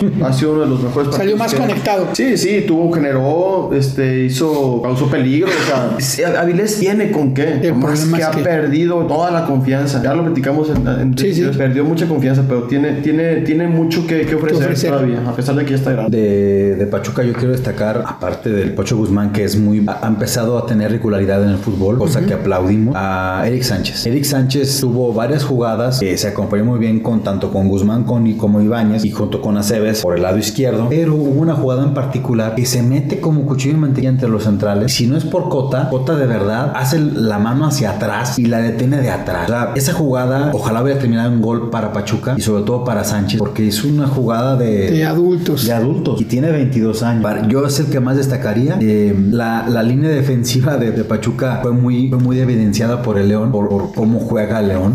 Eh, el, el segundo gol de León, una joya de gol, porque cómo, cómo se la dan a, a este, a Meneses. Meneses la levanta, de, bota de aire la, la agarra a Osvaldo Rodríguez. cachetea. La cachetea. Con un guante le pegó a- al centro a Dávila y Dávila nada más la colocó. El, el trabajo de Ahumada lo ven bien hasta ahorita. De Almada, de, de- de de- Almada, de perdón, sí, Pachuca. de Almada. Yo lo veo bien. También. Y, y este equipo va a ser contendiente. Tú Yo ya la sí, cantaste, yo- tú ya la cantaste. No, que si quiere apostarle es uno de los. No digo que va a ser campeón, pero que es uno de los que puede Pues es, llegar que, a ser es que- campeón. es que tiene buen Oye, equipo. y este, y nada más para cerrar ya el tema de León, ¿no? Eh, Pachuca, el trabajo de Olan, lo ven bien. Como yo también concuerdo, el problema de, de León este, está más en la parte de dirección técnica. Y yo también, yo como concluir en este partido, para mí, también hoy me, me robó la- el término, es una Meneses dependencia. Sí, La verdad. sí, Meneses este, está encendido, es un auténtico demonio. Sí, después de esos dos partidos Se da lujos. Hace lo que quiera. Se da lujos, ¿no? Y eso hace, eso hace que brille todavía más porque se da lujos que ya hay jugadores que ya no se enfrentan, ya no se los permiten Exacto. ellos mismos. Este, bueno, Y- pasamos. Y, y nomás como, también como punto, a lo mejor se van a, a enojar por acá los aficionados de la fiera, pero Ajá. yo creo que lamentablemente ya el tiempo paga y Montes ya. No, pero es que no, no es que. Sí, no está en un buen nivel. No es que se enojen los jugadores de León. Al final es algo normal. Sí, sí. Pero si no está Montes, de ver- este León no se cae. No, Claro, no, pero- no se pero- cae. Y justamente no se cae porque Montes no está siendo el Montes de antes. Ajá. O sea, justamente Yo- eh, eh, Yo Montes. pondría al, al- al patroncito en su lugar. ¿El patroncito? Omar Fernández. Omar Fernández. Pues Que, está. que- que también te voy a decir una cosa. Omar Acaba Fernández ¿eh? ha acabado de ver. sí, sí, ha dejado. pe- Pero ¿Y Ormeño qué tal? No, no. bueno. Oh, Pero es que Ormeño también entra, bueno, no sé, mi punto de vista, a lo mejor corríjanme, pero creo que Ormeño siempre entra en dificultades. O sea, en, en- en partidos, en partidos en donde son partidos muy difíciles, ah, sí, vas, vas, vas de titular, cabrón. Pero, pero, pero Oye, Ormeño, pero, pero, pero ha tenido. Dame tantita pero- chance. Oye, Max, o sea, pero- no le ha pero- conectado y todavía va bien en los Pero momentos en era, donde era está más queja, complicado. esa era una queja de los aficionados de León. Mete Ormeño, lo mete y tampoco crees que pasa, Pasa mucho. Su mejor, Lleva ya seis meses. su mejor partido creo que contra el mismo Puebla, si mal no recuerdo, en la liguilla pasada. Y, pero este partido, de hecho, jugó de titular contra el Atlas, no pasó nada. Este entra, le dan un centro como con la mano Elías Hernández y dije, este va a ser gol. La remate se la da al portero, dices. "Híjole, pues, Entonces, entonces ¿cuál va a meter? Claro. Pero, pero deja que se conecte. Deja que se conecte. No, pues, si se conecta, León va a volar. El mismo, el, el- el mismo sábado 22 de enero en el Estadio Azteca Híjole. jugaron con el América. No, no jugó el América, jugaron con el América. Le dieron una, una cátedra a Santiago Solari. Para mí, le dio una, una, una cátedra coca de cómo jugar eh, las liguillas, pero también de cómo eh, humillar a un equipo en su cancha. ¿Cómo lo viste, Boy? Mira, eh, sin duda dominó la estructura defensiva del Atlas. La estructura defensiva del Atlas es, es muy sólida y se vino a reforzar más con Aguilera. Aguilera es un jugador muy fuerte y están, está cumpliendo una función muy buena con Nervo y Santa María. Pero también el sistema defensivo se basa en Torres, Rocha y Márquez. Una línea, una línea, una media línea, una, una medio campo muy bien equilibrado con, con dos chavos correlones a todo dar, Márquez y Torres. Y Rocha anda en un nivel de seleccionación. Sí. Yo no sé cómo ni lo- no lo volteé ni a No ver. lo voltean ni a ver. Es increíble. Ahorita vamos a hablar también. No, de, de hecho el Tata estaba aplastado ahí. Y, y si no vio eso, No, estaba encandilado con los Caireles y con el crack. Jugó el crack, que jugó nuestro Leo Messi. Car- Karel Campos, jugó, Ah, jugó. por fin. Pero, pero, Cinco minutos, creo. pero que sí jugó. creo que el América mal, pero tampoco es para tanto. Para decir, es que está pésimo. Yo no lo veo tanto así. Ganó bien atrás, lo ganó justo. Yo veo inoperante al América. Sobre todo muy chato al frente. De tres puntos adelante, Sí, no pasa nada. Vamos, pues ahí puede. O sea, el- es el- pero el grave problema. yo les pregunto, ¿quién fue la figura del partido? Está interesante, es una buena pregunta. Para mí es el portero del Atlas. Entonces eso, eso te habla mucho. Sacó varias, también hay que decirlo. El, el América anda jugando mal, pero el Atlas... Yo creo que el jugador del partido para mí fue Rocha. No, para mí te voy a decir... Lo que hace Rocha en la No, no, cancha. eh, eh, es indudable. Pero Camilo Vargas sacó 3, 4, sobre todo un cabezazo a fue Fidalgo. No, fue Sendejas. a Cendejas. A Sendejas. Le sacó un cabezazo. Yo, yo, yo dije, ¿cómo no? O sea, ¿sabes que Si no va a meterse al América, no va a meter ni una. ¿Tú cómo ves, mi querido Chay? Bueno, mira, yo les voy a ser bien honesto. Este, como ustedes saben, ese partido fue a la misma hora que El de Monterrey. el de Monterrey. Entonces yo le estaba. ¿eh?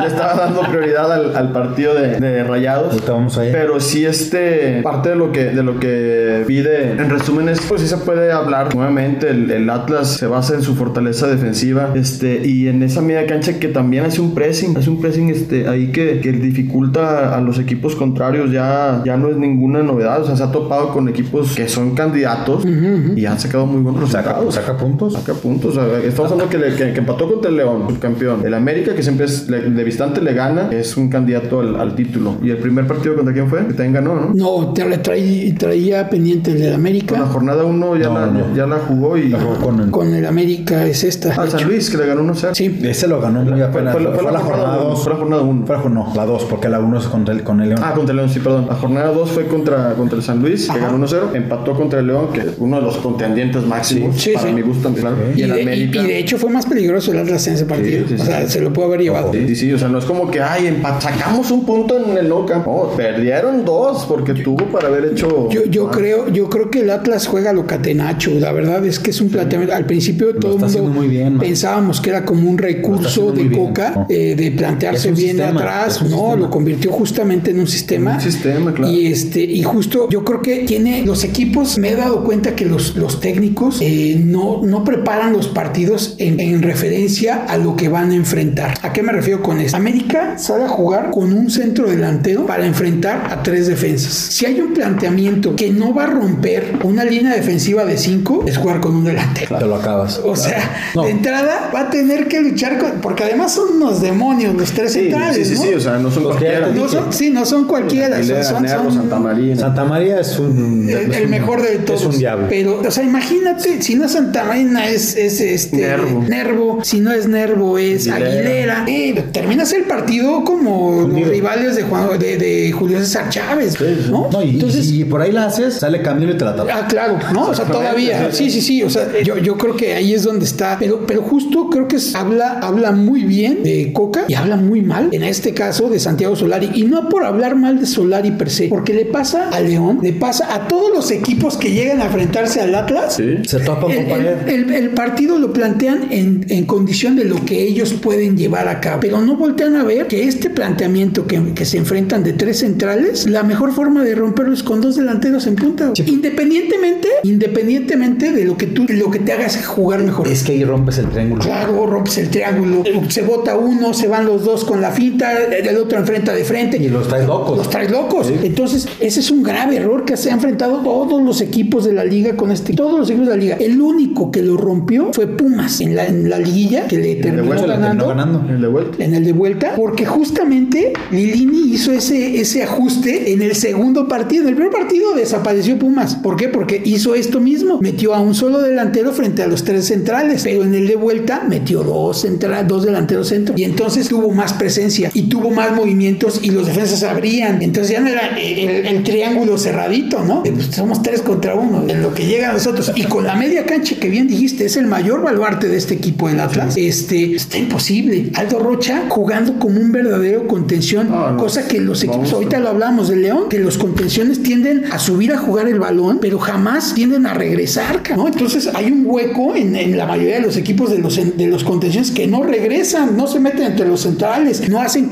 no hacen las coberturas. Pumas lo hace muy bien también ese movimiento. Por eso creo que Pumas y, y Atlas están como en el mejor momento, porque esos movimientos los llevan muy bien a cabo. Este, yo, yo además veo a un América, como bien dijiste, voy chato al ataque, sin ideas, pero obviamente con jugadas de mucha calidad. Lo que Aquino, Sendejas, Fidalgo y si me apuras por ahí, eh, Viñas, que si entra conectado, pueden hacer hacia el frente en América, es, es de llamar la atención. Además también está este, el colombiano, ¿cómo se llama? Roger. Roger, Roger Martínez. Y ya, pues, si no te caben los goles, está Henry Martín, ¿no? Eh, eh, El América tiene compostura, nada más que tiene que tener calma. Si se empiezan a empiezan a escuchar mucho lo que se habla alrededor, yo te lo comenté, con un equipo de, de este, de este, pues de esta jerarquía y de lo que conlleva ser el América, y todo ese tema de que tiene que estar siempre arriba. Ya tiene mucho tiempo estando arriba, ahorita no. Todo ese tema de eh, levantaban a Solari, técnico el Real Madrid, ahorita le está jugando contra. Sí, claro. Ahorita le están tirando con todo. Y es pues, más, pero- hay quienes lo ponen ya Pero, afuera. ¿eh? pero ganar ganado. No, no, por supuesto. Si alguien, si alguien puso en riesgo su, eh, su, su, lugar, fue el mismo, nadie más. O sea, creo que Santiago Solari, a mí me causa mucha, mucha atención que sea un hombre de cancha que esté entrenando, que se dedica a trabajar, pero que no se vean resultados. O sea, llama mucho la atención porque cualquier técnico se dedica a trabajar, que conozca, que prepara sus partidos en torno a quién vas a enfrentar y todo, pues obviamente ese tipo de circunstancias, tarde que temprano, te terminan saliendo positivas. Vamos, hablábamos de que la temporada pasada, muchos partidos que ganaron fue de mucha suerte,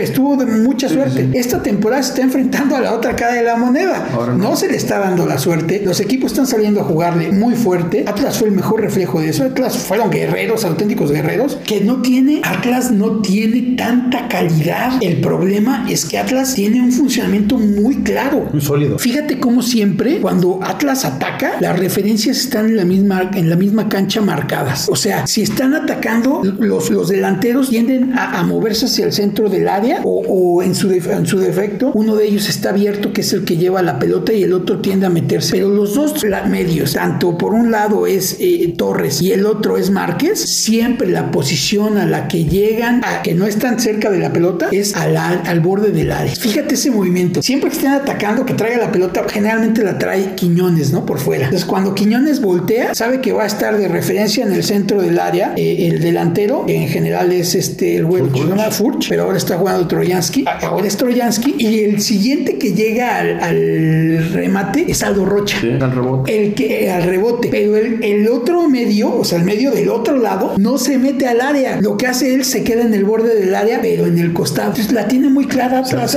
juega, como máquina. O sea, sabe que Quiñones sabe que cuando llegue al, borde del extremo de la cancha, va a tener ya ni voltear a ver. Manda el centro al área o manda el centro fuera del área. Porque sabe que va a receptores. Y es que es exactamente lo que te iba a decir. Algo que, digo, aparte de todos los halagos que estamos haciendo en el Atlas, es exactamente eso que tú dices. Se ha convertido en una maquinita. Una maquinita que le quitas a una pieza, le quitas a la otra y el que la que entra va a jugar lo mismo. O sea, antes decíamos, oye, pero no va a jugar Furch. Imagínate, no, que bajas. Pues oye, contra el León no jugó Furch ni Quiñones. No. Y estuvo peligrosísimo, como ya lo dijimos. Ahora no juega Furch contra el América y le funciona el Trojansky ese, este, o sea, el jugador que entra. Y, entró, de hecho, el 2-0 lo mete eh, un jugador de cantera que se llama Herrera, que tiene buenas condiciones, ¿eh? Se ve, se ve poderoso. Yo, de hecho, a mí se me, se me hace mejor él que lo que ha mostrado Trojansky. Por supuesto. Y aparte, pero, pero fíjate bien cómo, cómo deja pagando a Cáceres. Cáceres se va de lleno en la jugada, le hace una finta a la derecha, se le va a la izquierda y lo deja pagando. O sea, ahí ese gol dice, si hay que darse la casa. No, no, yo, yo creo al contrario, justamente hace una muy buena finta. No, por eso, por, eso, se la comió toda.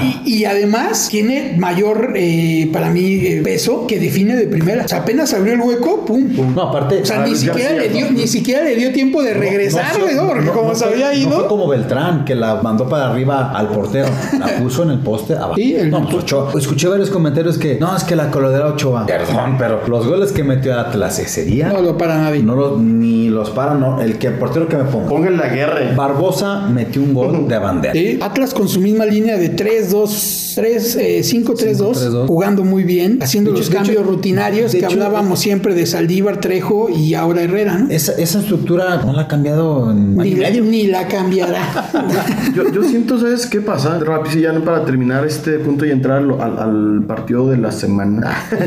este, eh, se ve una, ¿cómo llamarle? Ya una predisposición de, de Solari a, como que al fracaso. Desde la jornada 1, todos decíamos, oye, ¿por qué reaccionó así? Jornada 1, minuto treinta y tantos. No Está nervioso. Exactamente. Está que no lo, lo en el sol y decíamos, era una manera de exigir de que, oye, pues que no tengo jugadores para... ¿Cómo no tienes jugadores? Pues ahora ese mismo efecto lo está reflejando los, los jugadores y no se le están dando las cosas ahora. Entonces, este, Nada más, va a ser una larga jornada para la América, una, larga torneo para la América. Yo quería señalar nada más lo de Erico Viñas, que entra al 64 y al 78 sale expulsado. Cobró por... Para, mí, para, mí es una expulsión una vergüenza. bien rigorista de, de pena. ¿eh? La verdad es que sí, o sea, sea, de hecho hubo una jugada similar a Cendejas que también da la voltereta y en la y en al caer los pies le pega y de hecho le pegó más fuerte de lo que le pegó Viñas al del Atlas. Cendejas le pegó más fuerte. Dijeron, no, pues es una reacción normal. Viñas hace exactamente lo mismo. Da una vuelta, no, no, es más, está volteando al otro lado. Baja el pie y se lo pone en el pecho al del, al del Atlas. Ojo, el del Atlas sí hace.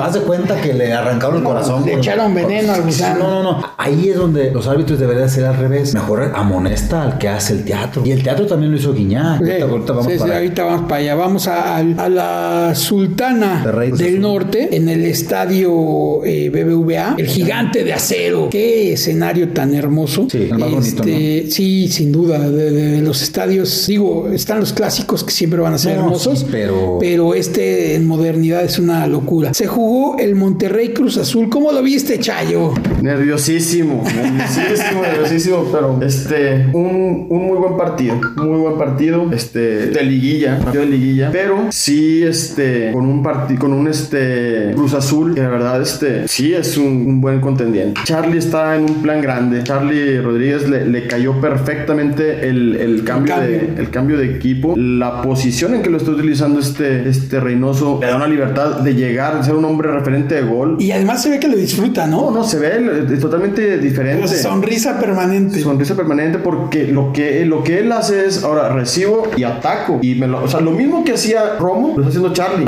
Además que Charlie tiene mucho más técnica que Romo. Es que yo, yo lo que veo es que lo está haciendo más adelante. Sí. Lo está haciendo 15 a 20 metros más adelante. Entonces es un jugador que tiene mucha categoría, tiene mucha técnica. Yo, yo, te entiendo a eso que decías de Romo, que era el movimiento estelar que metía Reynoso en los últimos 15 minutos de los partidos. Porque Romo siempre jugaba un poquito más atrasado, pero terminaba jugando justo ahí atrás del delantero. Exactamente, y tenía mucho gol. De hecho, por eso fue, fue el referente para llevarlo a, las Olimpiadas, porque era un jugador que empezaba atrás y toque, toque, toque, toque, y de repente, ah, ya, ya estás en, el, en el Y ya estaba rematando, sí, sí, sí. Nada más que yo sí veo un acierto ahí de Reynoso. Ese trueque que hizo, yo, yo veo que, y está demostrándose, yo no digo que Romo lo vaya a hacer mal en Cruz Azul, lo está haciendo también en bien. Monterrey. Perdón, en Monterrey, pero este Charlie Rodríguez en Cruz Azul está siendo más incisivo. Sí. Yo, yo, creo que se acomodó mejor, ¿no? Pero, sí, pero no significa que Romo lo está haciendo. No, en, en, este partido, en este partido se vio la diferencia. En este partido se vio clara la diferencia de cómo se sentó uno en Azul uh -huh. y cómo se sentó Romo en el, en el Monterrey. Y obviamente Charlie lleva sus tres partidos jugados. Romo, el primero no jugó por COVID, el segundo fue contra el Necaxa. Este, ahí se hizo, no, el partido, todos decíamos, ah, mira, Romo, el mejor, mejor contratación y no sé qué, el trueque. Y en el partido este no se vio tanto, no lució tanto Romo, la verdad. Ajá. Este, pero sí fue un partido muy intenso. El primer tiempo, la verdad, sí fue de Cruz Azul realmente. Pero bueno, otra vez volvemos a lo mismo, ¿no? Este, este tipo de arbitrajes no, no, no ayudan en nada al espectáculo. Este partido pudo haber sido mucho mejor, pero otra vez ahí tuvo, tuvo cosas que, que, llamaron que la atención. llamó la atención. Yo te voy a platicar. Este, yo dejé de ver el partido a la mitad del tiempo para irme a ver el de América Atlas. Me aventé el primer tiempo. Todo indicaba que iba a ser una goliza. O sea, todo indicaba que Cruz Azul iba a, a bailar al Monterrey porque se veía mejor asentado en la cancha, porque aprovechó las oportunidades que fueron pocas también, hay que decirlo, en la cancha. Las aprovechó muy claras. Antuna estaba en un nivel, al menos el primer tiempo, muy, muy alto. Eh, la marca que lo, lo, que lo estaba marcando, si no me equivoco, era Vegas y la verdad lo hizo pagar, ¿no? Lo hizo pagar. A Héctor Moreno cuando hacía las coberturas nada más lo veía pasar. Este, y entonces aprovecharon muy bien ese espacio para que ahí por ahí cayera el primer gol, ¿no? En ese espacio en el sí. que salía Héctor a hacer la cobertura a Vegas eh, y Antuna le puso un bombón a, a Charlie, ¿no? No, o Charlie, Charlie a, perdón, Charlie, Charlie a, a Antuna. Que, que una jugada impresionante desde la manera en que recepciona el balón, cómo sutilmente baja el balón este, este Charlie, se acomoda de un toque, ve y ¡pum! ahí va. Lo hace ver tan sencillo. Lo hace Sí. tan sencillo y ahí tanto fue que el pase tan preciso que fue como que el defensa, entre el defensa y el portero, Andrada iba por ahí y dijo, la madre, le- o sea, se la puso el, el- exactita el pie a Antuna, que lo agarró a la mitad. Sí, de hecho no hace movimiento alguno por intentar tener la pelota. No, porque está además es muy rápido y muy, muy corto el tiempo, ¿no? Ajá, le, le quedó tan cerca la jugada distancia. que cuando tira la, la, la- la sabandija es altísima, no iba a alcanzar a, a darse el bajón. Sí, sí, sí, no, ¿No? pe- pero yo te digo, lo dejé de ver ahí y después regresé ocasionalmente a ver dos, tres cosas. Entre ellas vi eh, la expulsión de Santiago, el Chaquito Méndez. Muy infantil, ¿no? Pues tonta, absurda. Absurda y es una de esas jugadas que, o sea, vuelves a hablar de esa intencionalidad por perder. cabrón. O sea, Cruz Azul tenía todo para ganar, tenía eh, la posición del balón, eh, en algún momento se la cedió a Monterrey, pero vamos, no vi todo el segundo tiempo, pero lo que alcancé a ver es que eh, muy cómodo en la cancha y de repente eh, Funes Mori. Funes Mori, A ¿qué base, pasó? a base de, Agallas. de, de agallas y de blanquillos, como dijeron ahí la, la- la narración. Eso es lo que se espera de ese equipo. Tienes una calidad este, impresionante en la que, en la que si no se puede con técnica o con dirección técnica, que es lo que también hemos dicho mucho, que el mismo caso que León, o sea, este equipo eh, con otro entrenador sería un, un avión, sería un avión. Casualmente, entre la raza de ella se habla de que los mejores momentos del Monterrey fue cuando expulsan a- al Vasco Aguirre, porque ya lo expulsaron. Ah, porque te- sí. No, es que de hecho, eh, viendo la, yo viendo la transmisión y todo, eh, sí, sí hubo momentos que, que Javier Aguirre empezó a meterse mucho con el árbitro. Y fue muy evidente. Le dice, ¿qué? ¿También lo vas a expulsar? Otra vez también lo vas a expulsar como al otro, como a Estefan Medina. Eh, pero, pero sí quiero dejar en claro que la partida se la ganó al principio Juan Reynoso. Juan Reynoso, duda. Lo esperó perfecto. De hecho, el, el- el Cruz Azul atacaba con tres. No tenía, no tenía por qué atacar con más. Y, Y- le pudo haber clavado otros dos Sí. de la misma manera, ¿eh? Sí, pero fíjate decirlo, perdón. No, pero, pero ahí te va. Eh, ca- casualmente, y sí, ahorita que acabas de decir de, de Aguirre, creo que estaría mejor en la porque porque ahí fue donde Monterrey como que revivió. Y ese gol que metió Funes Mori, bueno, es lo que se le pide como mínimo a Funes Mori. No nada más en Monterrey, ¿eh? Se le pide en la selección hacer algo así. Porque, porque eso reavivó la, la esperanza de Monterrey. Abrió la puerta, ¿no? Pero estamos hablando del minuto 91. 92, Por ahí. 92 mete O sea, dieron, dieron 8 minutos. 7 minutos. Ok. Siete minutotes. Y en el minuto 97 El cachorro. Viene, viene el centro. El cachorro Montes se devoró a. Al Shaggy. No, a Cata, a Cato Domínguez. Cata. Fue Fue- al fue Cato yo, yo lo vi, yo lo vi como si fuera el Shaggy. o sea, vi tal diferencia en el salto que, que entendí que era el Shaggy. No, me entero que es el Si Cato Qatar. Domínguez se echa más para atrás, realmente con el riesgo de madre mega madrazo, porque, porque el, el- el cachorro venía con a todo. Si, si Cato Domínguez hace más por esa jugada, una vez hasta le marcan hasta falta. Ah, claro. Pero, pero Montes le sacó 50 No, es que centímetros. ahí se ve lo que, ahí sacó lo que, lo que es el gafete, por eso trae el gafete ahorita. No, eh, eh, y además es un jugador de casa, ¿no? Es un jugador de- de selección eh, eh, nacional. debutó con gol. Sí, o sea, de sí, esos sí. jugadores que traen estrella y que además se, se siente muy cómodo en ese Él estadio. metió el primer gol en ese En estadio. ese estadio Sí, también. sí. No más, Oye, pero pero, bueno. si este, ahorita que decías del Vasco, fíjate que eh, hablando, bueno, escuchando también a, a colegas de, de- de ahí de comentaristas, este, se dice el por qué fue la expulsión, fíjate. Sabemos que el Vasco es cuchito de palo, cuchito de palo, Además, pero, muy bien hablado. pero que sí es muy pain in the ass Sí. eh, con los árbitros. Pero en este caso, parte de lo que sabemos ya, que el Vasco aplica mucho el chiflar, chiflar como, como silbato de árbitro. para, esas, para desestabilizar la jugada. Ajá. Entonces, que de repente están acá la jugada y chiflan, como si- y todos.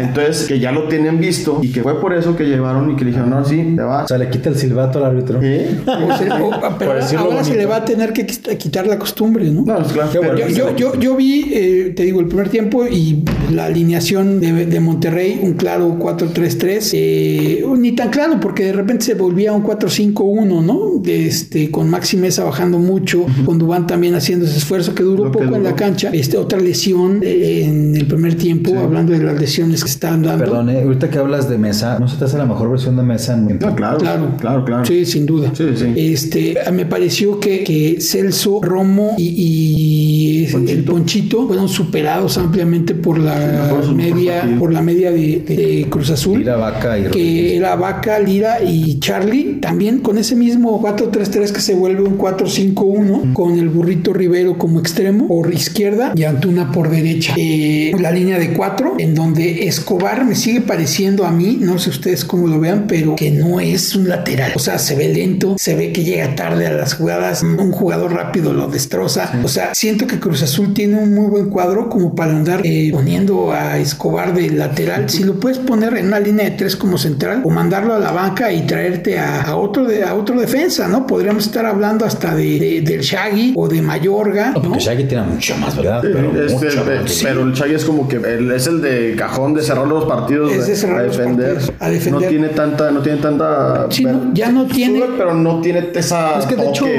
esa- hecho el, el natural Escobar sería... tampoco, ¿eh?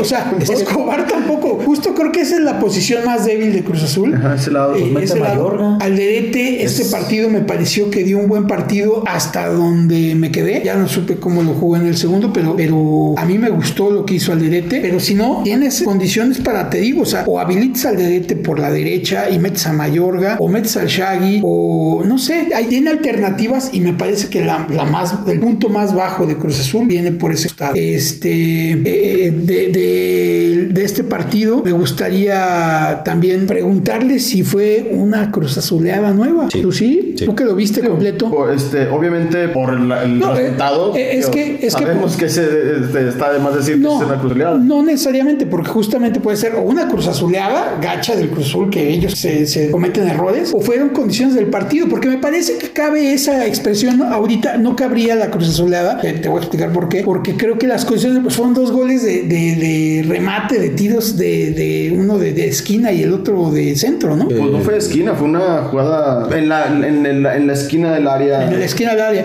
Grande. No, un O sea, son, son más condiciones del partido que como errores del propio Cruz Pero Azul. estás de ¿no? acuerdo, o sea, sí, tienes toda la razón, pero estás de acuerdo que, digo, si te vas 2-0, como, como dicen, partido controlado por el Monterrey, vuelto loco encima. Todo empieza a gestionarse cuando el. el, el- Expulsan el al Chaquito. Chaquito. Ah, como que ahí empieza como que, ay, ay, ay. Sí hay chance, primera sí hay como que, chance. ay, caray, ¿qué pasó? Ajá. Oye, al minuto 90. Yo, yo, te soy sincero, yo estaba así de que, en- en- Ya en- perdí. así con la cara, así, agarrándome los pelos de que. Iba a haber otra ser. derrota. Sí, decía, pues bueno, pues sí, jueguen con carácter, pues nada más. Oye, el minuto 92. sí lo hicieron, ¿eh? No, claro, en el minuto 92 cae el gol y dices, ah, bueno, va. Por lo menos. Tú ves la actitud de los jugadores en que, en que no festejan, van por el balón. Funes Vámonos. Mori, Funes Mori no hace su clásico festejo de que se siente todo eso porque dice, vámonos a darle. Y te cae el, el, el empate del 97. Yo creo que como que sí es un. Esa sí es Cruz Azul. yo creo que sí es un parte cruzuleada, pero obviamente provocado por, por la eh, oleada de rayados. De hecho, yo en mis anotaciones puse mega Azuleada. Porque todas las condiciones estaban a favor de Cruz Azul. Hasta el minuto. 70, que fue la expulsión del De, Chaco. de hecho, y hasta despuesito, pues también. Pues hasta el 90. Pues ponle. O sea, uno y medio. o sea, que te sacan un partido así. Cuando te dieron un penal, que a mí tampoco era, porque primero va el balón y se lo lleva puesto, ponme, pero va el balón. Y luego lo, estaban- lo expulsan. O sea, a Cruz Azul, digo, pero a Monterrey, el, el arbitraje también lo trató mal. No, mírate, ahí, Entonces- este, hay algo que hay algo que yo quiero mencionar ahorita respecto a eso. No sé por qué, y no quiero, digo, siempre he sido de la, de la frase de que cuando ya los partidos tienen tendencia hacia un lado, o si ya tienen este Línea, línea, ya, con qué gusto vas a ver fútbol. ¿no? Claro. Pero hay algo que está muy, muy raro. Este árbitro, César Arturo Ramos. después Arturo Ramos, este, fue el árbitro que pitó la final de Monterrey América en el Azteca y cometió un error a favor de Monterrey que provocó que se fueran a penal, a tiempos extras, a penales y, Y- quedó campeón Monterrey. De Sí, la de- verdad es que sí, sí fue muy marca, pero. Fue error, nada más. Pero le costó el Pues, pues con ese. Sí, pero fue, fue un error, pero fue un error que no, que no fue como Sí, que. no, no podría tacharse como que fue un partido amañado en el sentido de que Fue un error. tendencioso. Fue un error que provocó los tiempos extras y penales. Ahí tuvo la América para también ganar y en cualquiera de los dos. Ganó Monterrey, perfecto. Oye, a partir de ese partido, partido que pita César Ramos a Monterrey, hay detalles de ese tipo. No me he dado cuenta, fíjate. Partido contra el contra eh, fue el mismo el mismo árbitro que, que- que le pitó los cuartos de final contra el Atlas, el penal Y- ese y que le inventó. Monterrey. Yo, yo, yo, nada más para acotar tu pregunta, yo no me sé ningún nombre de árbitro. Pues te lo digo. te lo digo. Y, y cuidado con San- ese. Santander. eh, Sí, pero no, no los, los, sé los apellidos, pero no los ubico con sus caras. Sí, sí, sí. Bueno, pues yo yo este ubico es- perfecta en Santander porque es el Tribili. Ujú, Bueno, pues Ya este, olvidé, este- este está así. Después de eso, errores así, bajantes, claros, que de, de risa. Ajá. Eliminación de Monterrey contra, contra el Atlas por ese penal que también nunca existió. Todos el- es el mismo árbitro. Fue ese mismo árbitro. Y este contra Cruz Azul, la- el mismo árbitro otra vez, hace, hace esa jugada con, con Estefan que, que nunca, nunca, nunca, nunca es penal. Acababa de pasar en el primer tiempo una jugada idéntica a Funes Mori. Ajá. Idéntica, o sea, para que volvemos a ¿También de penal? De penal. O sea, es lo que hablábamos de los famosos criterios. Sí. O sea, si tienes el bar, ya nomás enfócate a mantener el mismo criterio. Funes Mori también, la misma jugada, pega primero el balón, se lo llevan a Funes Mori, ¿no? Fue el balón, tú como aficionado, como, el- como espectador, dices, No, pues hasta- ok, pues está bien. como jugador. Sí, sí. Pero dices, ok, así está, así está, así está la, la regla del juego del partido. Vamos, dale. Es que ya ahora acabas de darle un punto muy claro. Ahora hay que ver cómo salen a ¿Cómo salen? o sea, ya- ya- bien lo dijiste, ¿no? Así va a ser la regla, pues así va a ser. Así va a ser. Pero está de miedo eso. Pero está No, bien. terror. a los 10 minutos o 15 minutos ya no tiempo. Ya es otra la regla. jugada, o sea, él ni siquiera la, él ni siquiera le marcó el penal. Le hablan del VAR y es lo que lo que es imposible, es, es, es increíble Sí. como los de arriba que tienen toda la tecnología para ver Que además dicen, eh, tienen una cosa en común los árbitros porteros con los del bar. Tienen una, una, una cosa en común y eso es innegable. Ninguno jugó fútbol. Exactamente. O sea, no, no interpretan para nada desde ningún ángulo la, la, la misma energía y sinergia que llevan ciertas jugadas. Claro. ¿no? Y pasa con lo de Pumas, pasa con lo de, o sea, con varios en, en este, en esta jornada pasa que no interpretan la, la, la, la inercia. inercia, de, de los Pero, cuerpos. pero, o sea, pero ¿sabes cuál es, qué es lo impresionante? Y es lo que me desespera a mí cuando ya empiezas a ver eh, la repetición en, en la tele Ajá. de lo que está viendo el bar. Oye, es imposible que, el- que ellos mismos, su sistema de, de, de detección es parar, parar la jugada en donde el pie esté tocando la pierna. Un error. Oye, Es un error. Es un error porque tú tienes que ver la repetición, verla 100 veces si quieres, pero en tiempo real. o Ras. sea, la misma velocidad. Sí, para que tú veas de que, oye, ¿cómo, se va a parar? Es que la ven, a cua- la ven cuadro por cuadro. Es que lo tocó. Ya. Eh, sí, eh, así es, así es justamente. Es que de hecho, es dices. el mismo, el mismo caso de Pumas. el mismo. O sea, y pl- pl- platicamos otro día en nuestras pláticas este, que tenemos en, en la semana. Oye, hay jugadas en las que tú chutas el, chutas el balón. ¿Dónde, dónde quieres que ponga el pie? El vuelo del pie, le pegas. Si, tú, si tú, si tú quieres, quieres cambiar en el aire el pie para no golpear al, al, al contrincante, te vas a, a Hasta- tú. te lesionas, Sí, claro. te truenas porque tienes que contorsionar de todo, te truenas. Claro. O sea, hay cosas que no. Perdón, y rápido, para terminar esto del, del bar, algo que me llama mucho la atención y la verdad, lo rescatable de este partido para mí, como rayado, es el carácter que mostraron los, los, los jugadores y cómo, y cómo van este, cómo van a viajar a- a- al Mundial de Al Clubes. Mundial de Clubes. Va- van reforzados, tú lo sientes. ah, Desviados. eh, No, van, van. Eh, no, no, en- van, con esa motivación, con esa, con esa Diez- ganas, con ese equipo, porque no vieron también ahí a, a Héctor Moreno cuando cae el gol. Una, una escena que a mí me encantó, como un jugador de carácter como, como Héctor Moreno, que no es el capitán porque está Montes, Está el cachorro. Es el segundo, yo que al mando ahí. Voltea al, al, al, al, a los, al cuarto, al cuarto Árbitro. árbitro y le hace: Chécalo, chécalo, anúlalo también. Chécalo, en tu bar, anúlalo Chécalo en también". el bar, güey. Sí, dice, chécalo si quieres saber. pues, que También este, No, también. hubiera, hubiera sido un escándalo de verdad auténtico. No, no, no, no salen del estadio los árbitros. Si esa jugada la checa y, se le, y le quitan ese gol a Monterrey, no, te quiero decir lo que hubiera pasado. Pero bueno, vamos al partido estelar de la semana. eh, los Pumas contra los Tigres. ¿lo dirás por Guiñac o por.? Yo pensé que en el Caxa, dije, salud. El, el domingo, este, el domingo se llevó a cabo el partido de los Pumas de la UNAM contra el Tigre, el Tigre de la Universidad Autónoma de Nuevo León, el Tigre. Eh, fue un encuentro, si me permiten, aquí voy a, platicarlo yo. Dale, dale. Este fue un encuentro donde Pumas dominó ampliamente al Tigres. De todas a todas se lo llevó de cabo a rabo. Eh, poco o nada se tenía que hablar de Tigres que termina el primer tiempo ahogado. O sea, los jugadores de Tigres el primer tiempo se veía que salían ahogados dos- 12 del día, ¿no? En Seúl. Y eso que no hacía calor, no era un día particularmente caluroso. Estaba nubladón. Estaba nubladón ahí a medio Chile, pero, pero salieron fundidos de la dinámica de Pumas. Pumas jugó a un nivel muy alto. Los brasileños cada vez se ven más cómodos en la cancha. Lo de Meritao está para, enmarcar porque cubre muy bien, hace muy bien sus movimientos en, en defensa. Esos movimientos que hablábamos de tenderse hacia un costado, lo hace muy bien, pero además tiene buena llegada. Y también es un jugador muy alto, entonces tiene buenas zancadas, saca buenos metros de diferencia con sus marcadores. Hasta ese momento, y todavía te podría decir que hasta el minuto 80 o 75, que por ahí cae el gol de Tigres, Pumas fue ampliamente superior. Pero yo creo que ahí llega el momento Lilini, ¿no? De ese momento, eh, ustedes van a estar en contra de lo que voy a decir, pero es ese momento en donde Lilini cree todo lo que se está diciendo de él acerca, acerca de, de- de su dirección técnica maravillosa que está llevando en Pumas, se cree todas esas buenas críticas y empieza a hacer cosas fuera de esta realidad. Empezamos con debuta a un joven que se llama Juan, Juan Miguel, Juan José Miguel, en un partido contra Tigres, que es la plantilla más cara con la mejor delantera, atrevo a decir, de la liga. Mete a Juan Dineno, saca a Rollero y Juan Dineno tenía de no jugar un partido de fútbol dos meses. Después de una fractura de nariz. Después de una fractura de nariz, de COVID, dice, ¿por qué no vamos a darle minutos al muchacho? Que bien lo tiene ganado. Sí, Este, con-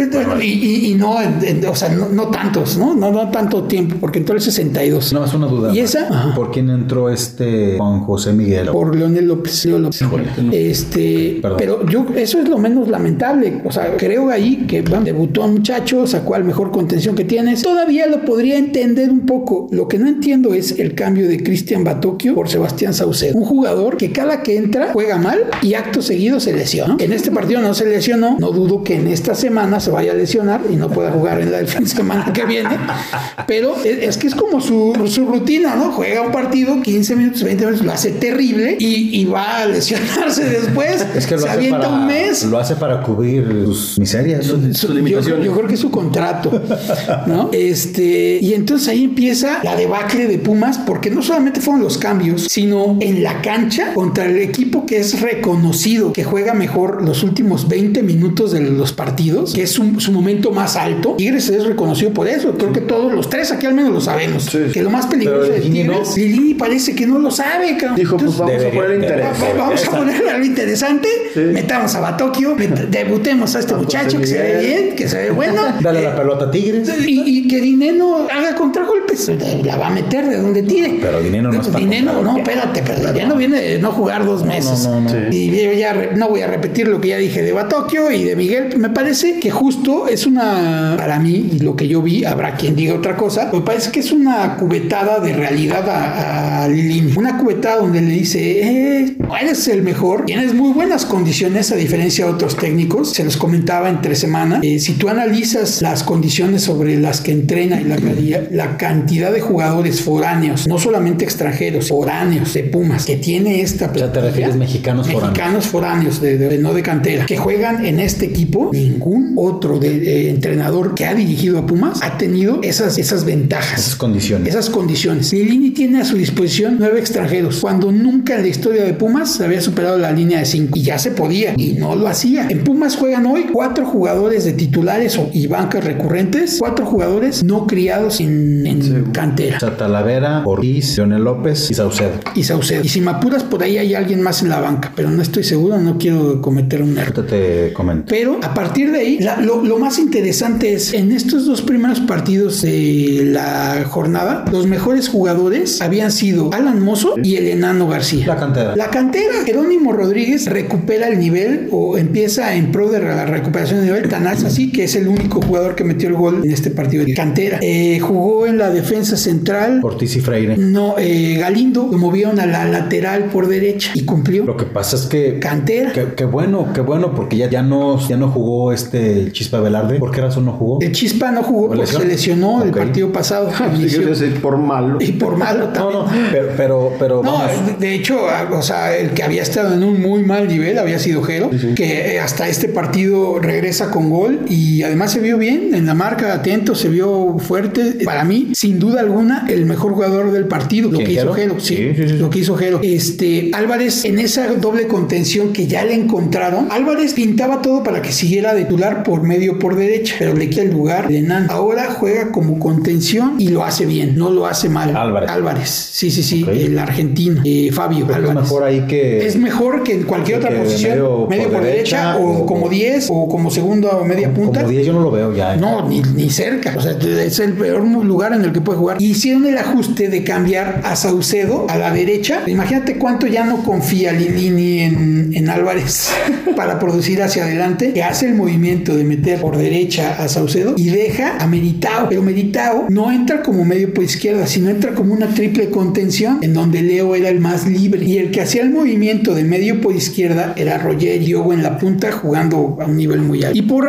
por Tigres, Tigres empezó el, primer tiempo hasta el, hasta el primer gol, empezó mejor parado que otros partidos con su línea de 5, con Pizarro como, como líbero, este, con Angulo por un lado, con Reyes por el otro. Reyes eh, jugando bien, no, no desentonó. De hecho, es su primer partido que inicia, ¿no? Es el primer partido que inicia, lo hizo bien. Eh, el Chaca Rodríguez desaparecido, aquí no, produciendo poco al frente, o sea, aquí no, de verdad no fue su mejor partido en esos primeros 45 minutos. Eh, Córdoba no se vio mal, a mi entender. Carioca no se vio mal, a mi entender. Tubán. Tubán.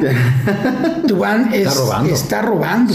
Literal, está robando. Es el jugador más caro de la liga. Sí, y no produce nada. Tuvo dos, tres piques por la banda derecha en donde no llegaba a las pelotas. No llegaba a las pelotas. Y Guiñac, con todo y sus 37 años, llega a las pelotas y además sigue siendo el artífice de cada victoria de Tigres. Creo que no hay duda y esperemos que haya Guiñac por mucho tiempo más porque es un espectáculo verlo jugar a ese hombre. Muchos decían, eh, este, muchos opinaban que, que, querían ver al Guiñac en, en, la, en, Ciudad de México, porque muchas veces Guiñac casualmente, cuando había partidos en, en la Ciudad de. México, Toluca, lastimada o con algún pretexto y no jugaba. Pues este, ahí está. Pues este, este partido, este, con los detalles que Lilini pensó en justamente que, que, que Guiñac se viera bien, lo, le, le puso las condiciones para que en un remate, en un remate además dificilísimo, lo acomode al poste y le caiga al diente como un regalo de Navidad auténtico a un diente que había estado inoperante, que no había producido nada al ataque, que estaba súper chato. Se encuentra un balón en el pie frente a la portería sin portero, ¿no? Obviamente define de buena forma. Y después en el tiempo complementario eh, llega una jugada en donde Pumas ya había cedido el balón para Tigres totalmente. En esta mala táctica de Pumas que, que había controlado todo el partido. Yo no, yo no entiendo por qué lo siguió controlando.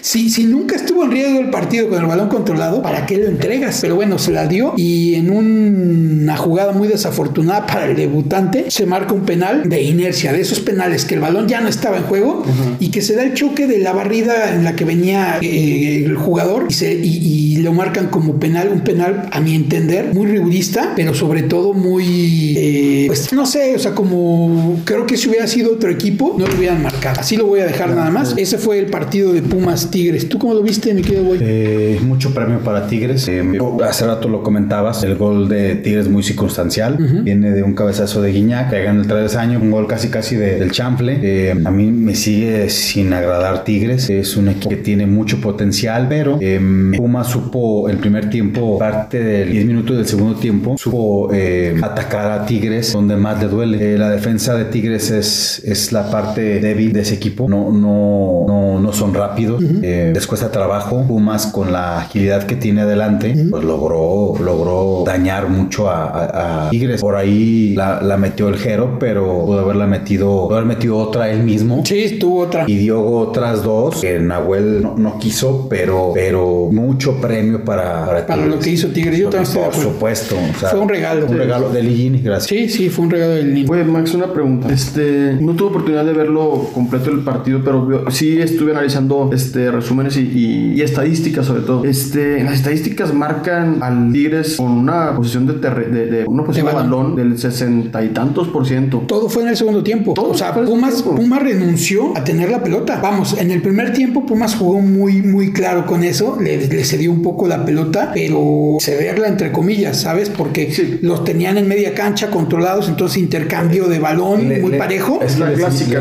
La clásica le de Pumas. Dulce. Le enseñó el Sí, sí, dulce. sí. Y Tigres, y- Tigres salía, venía y de repente en una de esas fue el gol de un muy buen pase de, de Fabio Álvarez, Álvarez. Que, que puntea y le llega a, a Jero. Este, pero había sido compartida la, la posesión sin renunciar a la posesión. El problema es que en el segundo tiempo, después de los cambios, renunció a la posesión. O sea, de plano dijo Pumas, está marcado para que yo me tire atrás y vaya, fue el error. En 20, 15 minutos se dio ese Sí, o sea, eh, distanciamiento en la posición. Ese 50-50 se, se fue hacia Tigres en esa parte del segundo tiempo. Amigo, aún el empate era mucho premio para Aún para Tigres, sí, ¿eh? sí, sí, estoy de acuerdo. Estoy de acuerdo. Eh, eh, o sea, ojo, que aún no teniendo el balón, Pumas lo estaba haciendo bien. Ajá. El problema fue que está, está Guiñac de frente y, y te cobra lo que entregas, ¿no? Y luego, pues un error para mí del arbitraje da el penal, para otros dirán un error del muchacho, pero yo no lo veo como no, error. yo- o sea, yo- sí me parece que es muy clara esa jugada, que justamente en, la- en el partido pasado lo dijiste muy claro. Analizan en el bar la jugada Cuadro por cuadro. por cuadro y se espera, ah, sí lo tocó, vámonos, traen a la tacha. Y, y no, y no, o sea, tú sabes que en el fútbol, pues no, o sea, sí, te barriste, el balón ya salió, se da el encontronazo porque es una jugada, el fútbol es un deporte de contacto, o sea, no, no puedes pensar que el fútbol es un deporte en el que no debe haber contacto porque por definición el fútbol es un deporte de contacto. Claro, claro. Es que, y yo insisto, el, el VAR y el mismo árbitro vio que tocó a Guiñac y de volada. El árbitro lo marcó, ¿eh? O sea, aquí no fue bar, no, no fue directo. No, el no, no, ok, o sea, Que la fue a checar y, y salió otra vez diciendo, no, sí es penal. o sea, eso es lo peor de todo. Eso es lo peor de todo, amigo. Sí, sí. O sea, no, no, no. eh, La, la, la posición, la posición del- de cómo se barre el, el- este chavo es, es querer tapar el, el- el- el tiro. con Sí, una porque además, además, y o sea, para la portería. algo a favor y por algo no lo amonestan siquiera. Es que no lleva los pies de frente, o sea, los encoge. Ah, no, no, los lleva de frente y no, Y rompe a, a Guiñac.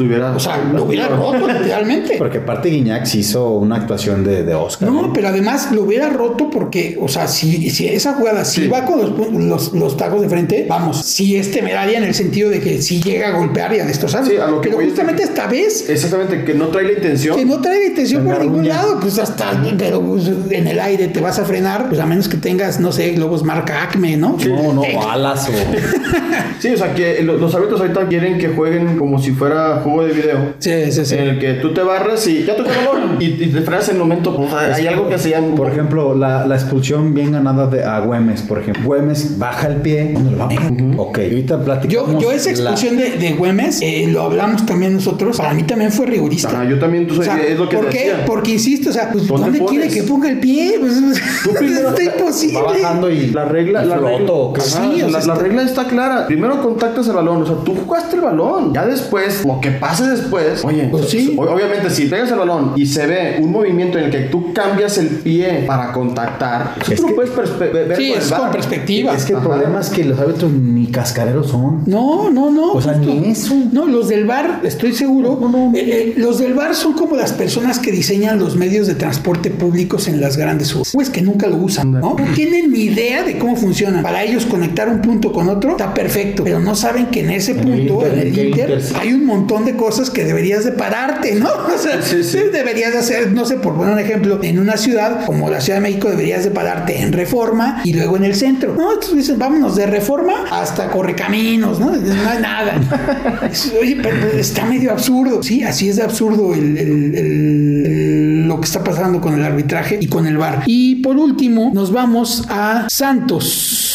A Torreón, un partido De locos. de locos. Santos Necaxa. Necaxa, eh, ¿cómo lo vieron? ¿Quién no tuvo oportunidad de ver el partido? Pues mira, este, yo lo que puedo- te puedo decir del partido es por lo que ya soy las opiniones que todos pensamos. Un partido de locos, un partido rompequinielas. Sí. Por, por lo que venía demostrando Necaxa sobre todo. No tanto por Santos, sino por lo que venía presentando Necaxa. Decíamos de un Necaxa que, que no creíamos que fuera a tener este, tanto gol, no fuera contundente, que era un equipo endeble en la defensa. Todo Yo- lo, había demostrado en los partidos anteriores Necaxa cómo estaba muy mala la, la defensa. Ajá. Y pues ahí está la sorpresa. Yo, yo, yo sigo pensando que Necaxa es un equipo muy frágil, ¿eh? O sea, creo que lo de hoy, lo- más bien lo de ese partido, este, fue una gran combinación de desavenencias y Santos jugó a lo mismo que hablábamos de, de, de Monte- de- de San Luis, de Mazatlán, jugó a ver cuántos errores podía cometer para, cuántos, sí.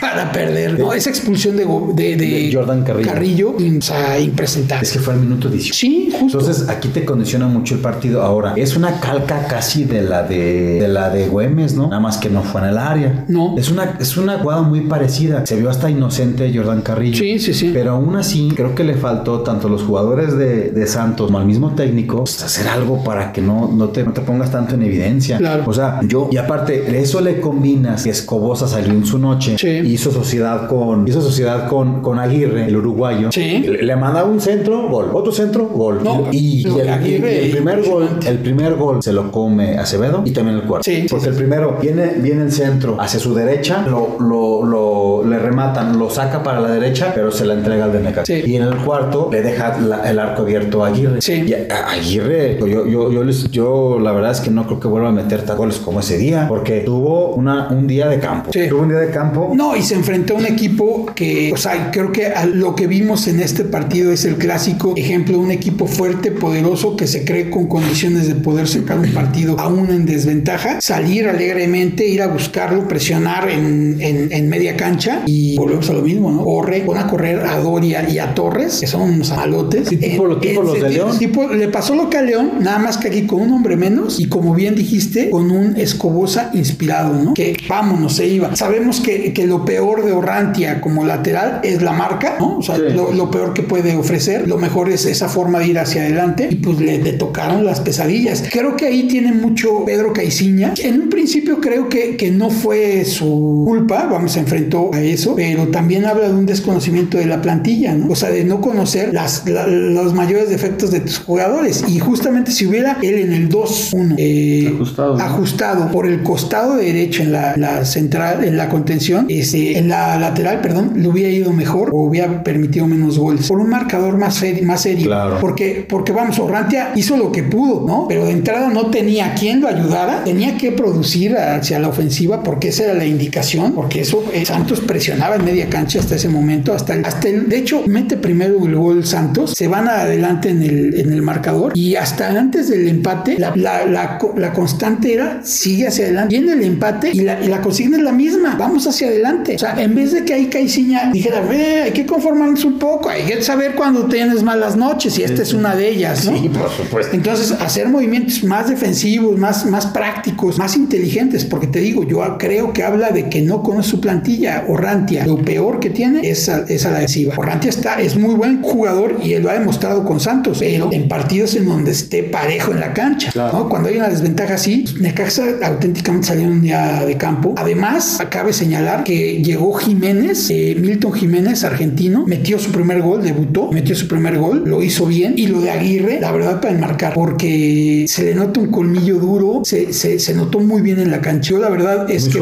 me, llevo, me llevo una grata eh, imagen, de él y de Arauz. Es chileno. ¿no? Sí, Madrigal y González siguen sin pesar, podrían estar, no, pues podría estar cualquier otro, no pasa todas nada. las oportunidades del mundo. Alan Medina lo hizo bien eh, y en la defensa, pues es que no tuvieron presión. O es que de hecho González es hasta leonés, estaba analizando un chavo leonés. El oso. No, este, pasa que aquí se equivocaron. Eh. Pues saca García. García. Más bien es García. Brian García. Él es León. Yo no, no, no, no lo sabía, pero sí eh, la defensa de, de, Necaxa mejoró bastante con Formiliano y con Chavo. García chaparrón, unos 70, no, no nada alto. Pero buen marcador.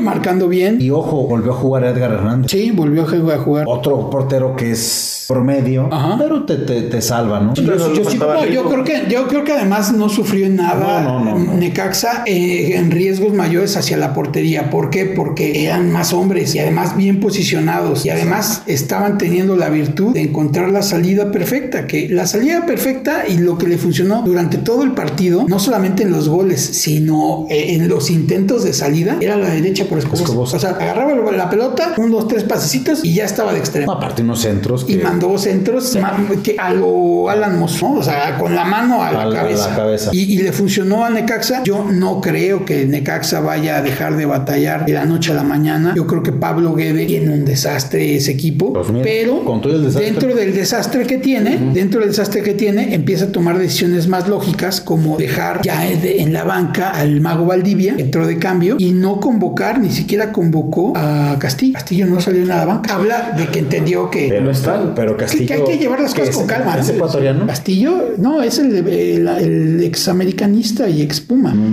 Chileno. Ah, Nico Castillo. Nico Castillo. Nico Castillo, este, este partido no salió ni a la banca. Después de haber iniciado el pasado. Pues tengo que traer la fiesta. Ahora creo que lo entendió, ¿no? Sí, o sea, también algo le hablar de él, de algo le sirvió. algo le sirvió esa goliza. ¿no? Esa goliza. Pues ¿no? y, es, y es entender que, que, el mago está para momentos que te puede dar mucho. El mago es un jugadorazo y te puede dar mucho, pero en ciertos momentos. Pues sí, ya, ya, cuando estén cansados también los demás, y, entras tú fresco para estar parejo, pues ya. Y a, y a, Castillo le falta ritmo. ¿Cómo lo va a tener? Con pretemporada, con eh, los en escuadras, entrenamiento y dándole minutitos. Pues en una de esas jugando hasta la sub-20. O jugando hasta la sub-20, que creo que tal vez pudo haber pasado eso este, este partido, porque te digo, no salió ni a la banca. Este, eh, eh, debutó, bueno, no debutó, pero jugó Facundo Batista. ¿El que es mexicano? No, uruguayo. Este, jugó también el Tony López, el que viene de América, que llegó con, llegó con Madrigal. Este, ¿Quién más llegó? Dieter Villalpando volvió a jugar. Ex, ex Pachuca. Ex Pachuca y ex Chiva. De hecho, de Chivas lo corren ahí por un tema interesante. Este, pero Arauz es, es, el que se el que se lleva, yo creo que las palmas en ese en esa recuperación de valor, ¿no? O sea, fue como el, el, que se puso la camiseta y dijo, pues este es de nosotros, no va a haber otro partido más puesto que este. Como que es, ahora nunca. Y lo aprovecharon, que, da, que da gusto. ¿eh? Sí, y, él, metió el primer gol, el de la remontada, bueno, el del empate, y este, y a partir de ahí ya todo fue miel sobre hojuelas Chivas para, para Necaxa. ¿Algo que más comentar, mi querido Chayo? Todo está clarísimo, pero sí este, es algo que también a resaltar que lo que, lo que se habló bueno de Santos en la primera jornada contra Tigres,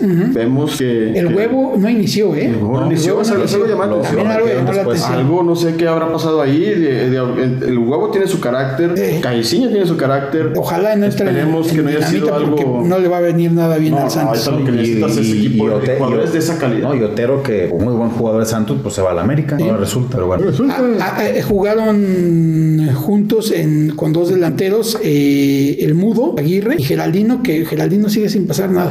Pasamos entonces, eh, con esto acabamos eh, La jornada la, las jornadas, la jornada 3 me parece que fue este, muy interesante y que la 4 todavía pinta para más porque le pone emoción a todo esto Hasta 15 días. hasta dentro de 15 días. Eh, dentro de esos 15 días se van a dar tres enfrentamientos de la selección mexicana. Empieza eh, Jamaica contra México, Jueves. ¿no? Se juega en Kingston. Este, el jueves es el primer partido de la selección. El siguiente partido, si no me equivoco, es el sábado, no, el domingo. Domingo. El domingo que va contra Costa Rica en la Ciudad de México y por ahí del El martes. martes, no, el miércoles Contra Panamá. contra Panamá también en la Ciudad de México. Eh, ¿Viste la convocatoria, Chayo? Sí, pues este, estuvimos ahí viendo la, la convocatoria. Nombres muy, muy interesantes. Muy interesantes en el aspecto de que hay jugadores, para mi gusto, no deberían de estar ahí en la convocatoria. Y jugadores que injustamente no lo convocan. En toda la explicación de la jornada 3 tocamos algunos nombres de, esos, de esas personas que, que deberían. Este, yo creo que, digo, de eso, de eso hemos dicho durante el- lo largo del, del, este, de las eliminatorias. No debería tener problema para calificar. No debería tener problema para ganarle a Jamaica en Jamaica. Kingston. En Kingston, ahí eh, pasar a, a- a- van a jugar a, de cerrado, ¿no? Según yo, en Jamaica y también en México. Contra Costa Rica también van a jugar a puerta cerrada.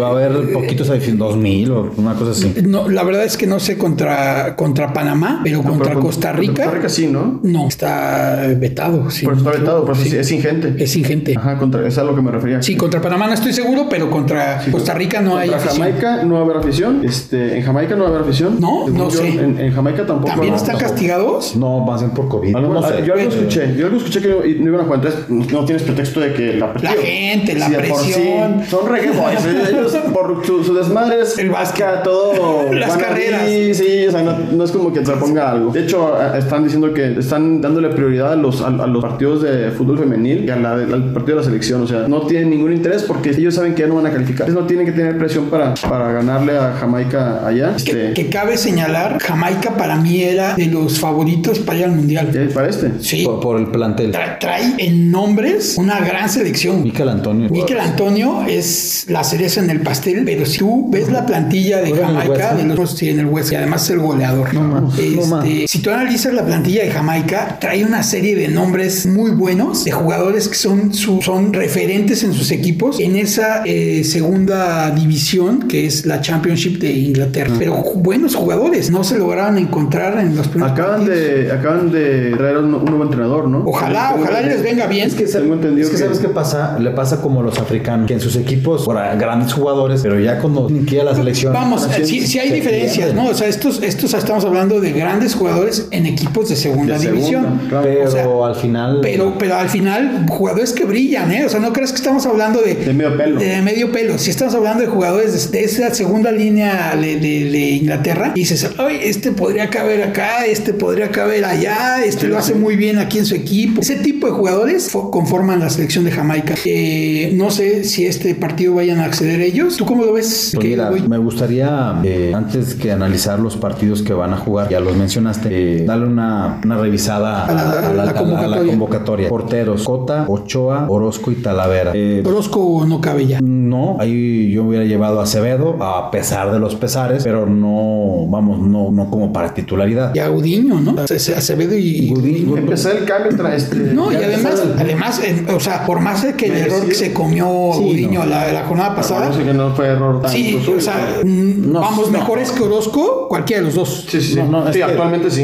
Y, si me presumes, ¿quién es el otro aparte de Talavera? eh, Ochoa, Y Cota. aparte Cota. A mí Cota no me encanta, pero entiendo que es un gusto personal. No, no, mi cuarto mano. sí. Yo, yo por yo viendo los, o sea, los cuatro, híjole, entre Talavera y entre Talavera y Cota está la titularidad. Ochoa, Ochoa no anda bien. para mí Ochoa no, no anda bien. no, no anda bien. Ochoa es nombre. Pero, pero ves por arriba, la pregunta sería, ¿ves por arriba a Cota de Acevedo y de Udiño? ¿Ah, sí? Sí. Sí, ok, ya por está. supuesto. No, pero también ya es una cuestión de percepciones. A mí me gustan más los otros dos, pero entiendo que, que por ahí No, es que están mal con- nivel. con- Cota. consistentemente durante un año, Cota, cuando se ve comprometido su equipo de León, pues Cota saca las, La saca las papas del fuego. Pues digo, Sí, estos partidos se ha dado. va. Y luego vemos Laterales. los, los defensas. Vamos a hablar de Ah, defensas. defensa en general. Araujo, o sea, Araujo, el de los del Galaxy. Ok, Julián. Julián, eh, Néstor Araujo, eh, Arteaga, Gata Domínguez, Gallardo, eh, César Montes, Héctor Moreno, el Rodríguez, este, el, ¿cómo se llama? El Jaca Rodríguez, Osvaldo Rodríguez, Jorge Sánchez y Johan Vázquez. A ver, Johan. a ver, yo, ¿Y César, César Vázquez? no, Johan Vázquez, Antes de Vázquez, ¿quién dijiste? Perdón, César. Jorge Sánchez. Jorge, Jorge Sánchez. Jorge Mira. Sánchez, el de, el de Chivas, ¿verdad? No, de América. No, de Ah, el de América. Yo, yo aquí, yo aquí, el Cata, no, perdón, el, el Chaca Rodríguez,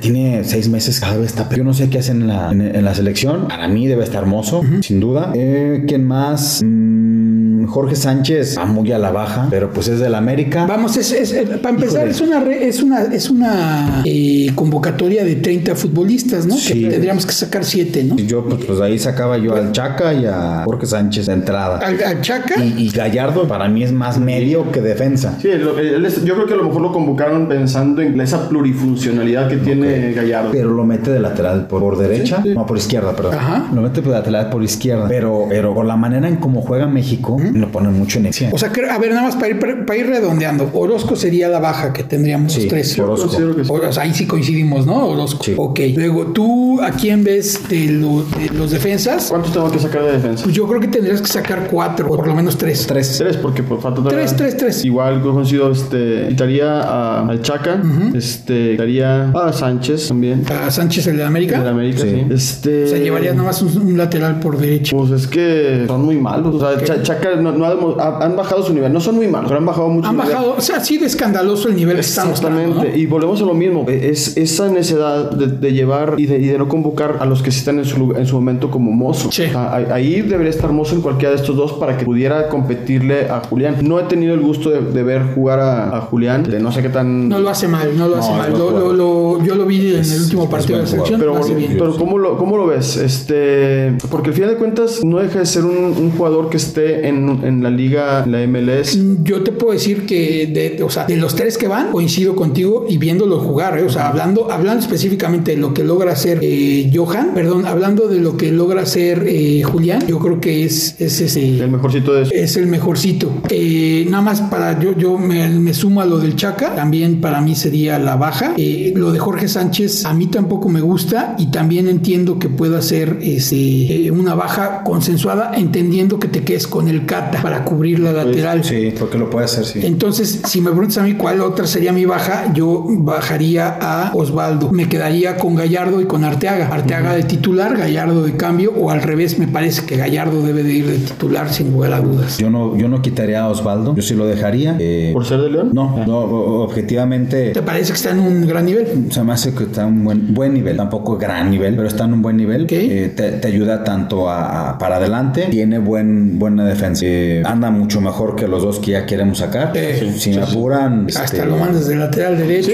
Casi, casi, ¿eh? Sí, Sin sí. problema. Sí, bueno, no sería la primera vez. Ramón Morales, Ramón Ramírez, ¿no? También, claro. ¿Se acuerdan? Y luego, ya como mediocampistas, Ajá. Edson Álvarez, Andrés Guardado, Eric Gutiérrez, Héctor Herrera, Diego Laines, Orbelín Pineda, Charlie Rodríguez y Romo. Charlie y Romo. Ah. A ver, te lo repito. Es Edson, Antuna. Guardado, Eric, eh, Laines, Antuna, HH, HH, Orbelín, eh, Romo y Charlie. ¿Sí? Sí. Ok. Bueno, pues a ver, estos estos, yo. saquen a dos, ¿no? Ya llevamos dos? tres, cuatro. Llevamos, llevamos tres, ¿no? Acá, acá Uno, llevamos dos, tres. luego serían Yo- cuatro con el portero. No, llevamos el portero y dos. Y dos. Ok. Llevamos, llevamos tres. Llevamos yo tres. aquí Entonces sacaba a Diego. tendríamos que sacar todavía. no, sí. Por eso. Ah, Dos sí, dos y dos. dos. Sí, sí, sí. Aquí yo a Diego Laines. Laines me lo de cepilla el boy. Sí. ¿Tú también Laines? Eh, también, y sumo a Guardado, que debe estar este, pensando en otras cosas ya. No. En renunciar a la capitanía de yo los sacaba Yo sacaba HH. HH. A ver, entonces es eh, aquí, HH. Yo. Sí, sí, yo, yo, yo creo que igual me uno a lo de Laines. Ahí creo que en ese también estamos de acuerdo los tres. No está para. De hecho, hasta siento que es- juega. De hecho, hasta equipo. siento que esto es vitrina. Sí, claro. Claro, pues sí, sí, sí, claro, es vitrina. ¿no? Laines no tiene nada que hacer en la selección hoy por hoy, desgraciadamente, porque además me parece que tiene calidad, pero, Sí, pero- pues si no juegas en tu equipo, ¿cómo la muestras? no? Está medio complicado. Lo mismo pasaría con Macías. Macías, Macías debería estar en la convocatoria, si lo Pues entendemos. Si estamos forma, en esa ¿no? situación, Sí, claro. mételo, porque está Sí. allá arriba, está en Europa. Está en Europa. Eh, yo, a diferencia de, de el Boy, me uno a lo de Chayo. Sería guardado mi sacado. También un jugador que, que no, creo que no está en su mejor momento. Y lo de HH lo- es entendible por la calidad de jugadores que tiene por delante de él. Ok. Eh, es, un, es un entendible. No es entendible así lo de guardado, que entendemos todos que el Betis es un equipo de menor jerarquía que el Atlético, ¿no? Está pasando un muy buen momento. está haciendo un muy buen Está papel. haciendo un muy buen momento. De hecho, está en tercer lugar, sí, el y el Atlético al revés le está yendo muy mal. pero entendemos, o sea, que nos quede claro, ¿no? Hay una diferencia de, de competencia, por Claro, por supuesto, supuesto. en el Atlético y hay otra En el completamente. Atlético tienes en tres arriba Betis. y en Betis tienes un. Sí, justo. exactamente. Y justo creo que ha sido así para HH. Sí. HH se ha enfrentado a cuatro por delante de él. Pero yo. Y aún así ha llegado a jugar. Yo- Guardado estaba o es el referente de este equipo, es el capitán, lo hablábamos, y ha perdido la titularidad a, través de la temporada. Eh, juega Carvalho, un contención sin mucho ritmo, juega Guido, que para mí no es un, ningún fuera de serie. Bueno, es un jugador bueno y está ahí. Y hasta ahí, y Guardado ya no está de titular. Entonces creo que la ha perdido y la ha perdido fácilmente. Eh, nos vamos con los delanteros. Es eh, Corona, Tecatón, Funes Mori, Raúl Jiménez, Chucky Lozano, Henry Martin y Alexis Vega. Así como está, yo me quedo con todos los de la. ¿Y, y quién más, perdón? Eh, el último. Vega. Alexis Vega. Alexis Vega. La convocatoria de Alexis Vega merecidísima. No, claro. No, a ver,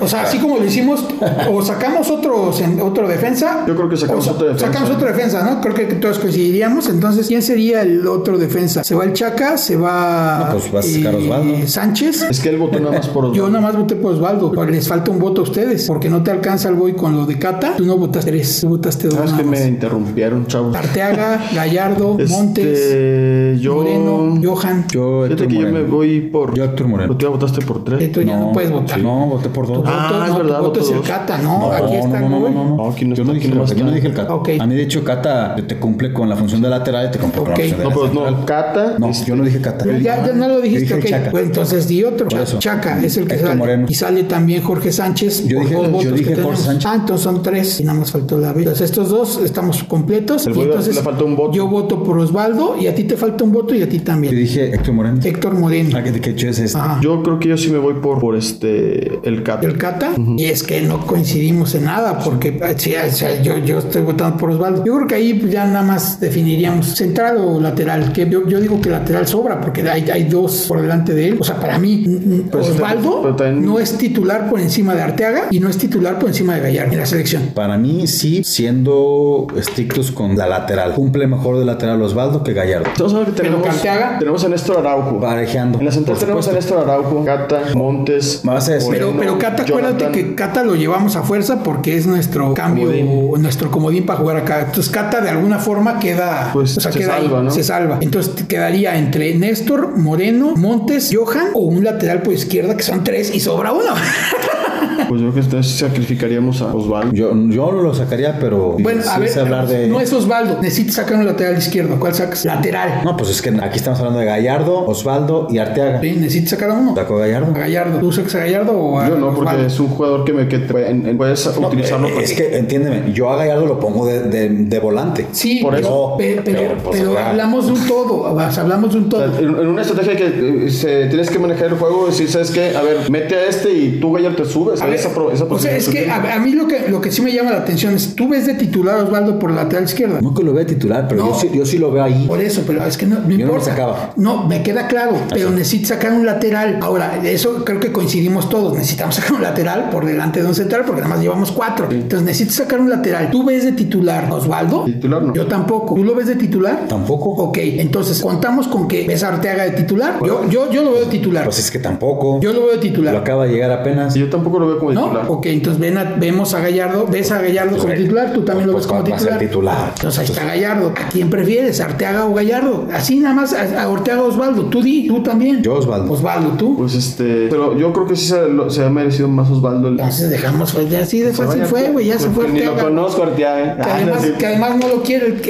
el, Pues aparte. Ajá, aparte. Entonces, de delanteros tendremos que sacar a uno, ya está mucho más fácil. Corona, Charlie, eh, Funes Mori, Pues el- Raúl, Para mí el cortado Henry, Chucky y Alexis. pues va a ser el Henry Martin. Pues sí, la, la- eh, la verdad este es el que tiene menos nombre y es el que eh, está jugando peor en sí, momento. porque pues Funemori ya metió gol. O sea, ya. Sí, y pues Alexis tío, está de vena. y- Corona. y sabes que también está, lo- lo está nacion- jugando muy bien en Sevilla. Él la lleva. Chucky, pues es el goleador. Raúl Jiménez también. O sea, esto es, es el más malo. Henry. Ojo, eh. No me, no me desgusta. eh. No, claro. Pero, pero, pues viendo Pero- todo lo que trae. Es el que Yo, menos yo- trae. yo te puedo decir que debido a todo lo que ha hecho por la selección del, Del- del Tata, no, del Tata, Henry Martin va a ser el único que no se baje. Sí, porque ya le hizo ganar un partido. Contra- especialmente contra Jamaica. Eh, en el Azteca. Dudo que lo baje. Este, yo más Funes bien, Mori tampoco lo baja. yo, yo, yo más bien creo que va a jugar mucho ahí con las lesiones. Raúl Jiménez. eh, con de Raúl Jiménez. Pues que Chucky está- no puede tener partido. Aquí no puede tarjetas. partido, entonces cabe ahí. Ahí está. Sí, sí, eh, Corona también Henry. creo que está lastimado. Corona. Se resintió poquito. Y, y si me apuras, pues, o sea, Corona lo, lo juegas por acá y terminas dando de baja pues, a Eric o a HH. ¿No? Yo, que yo creo la víctima va a ser Eric.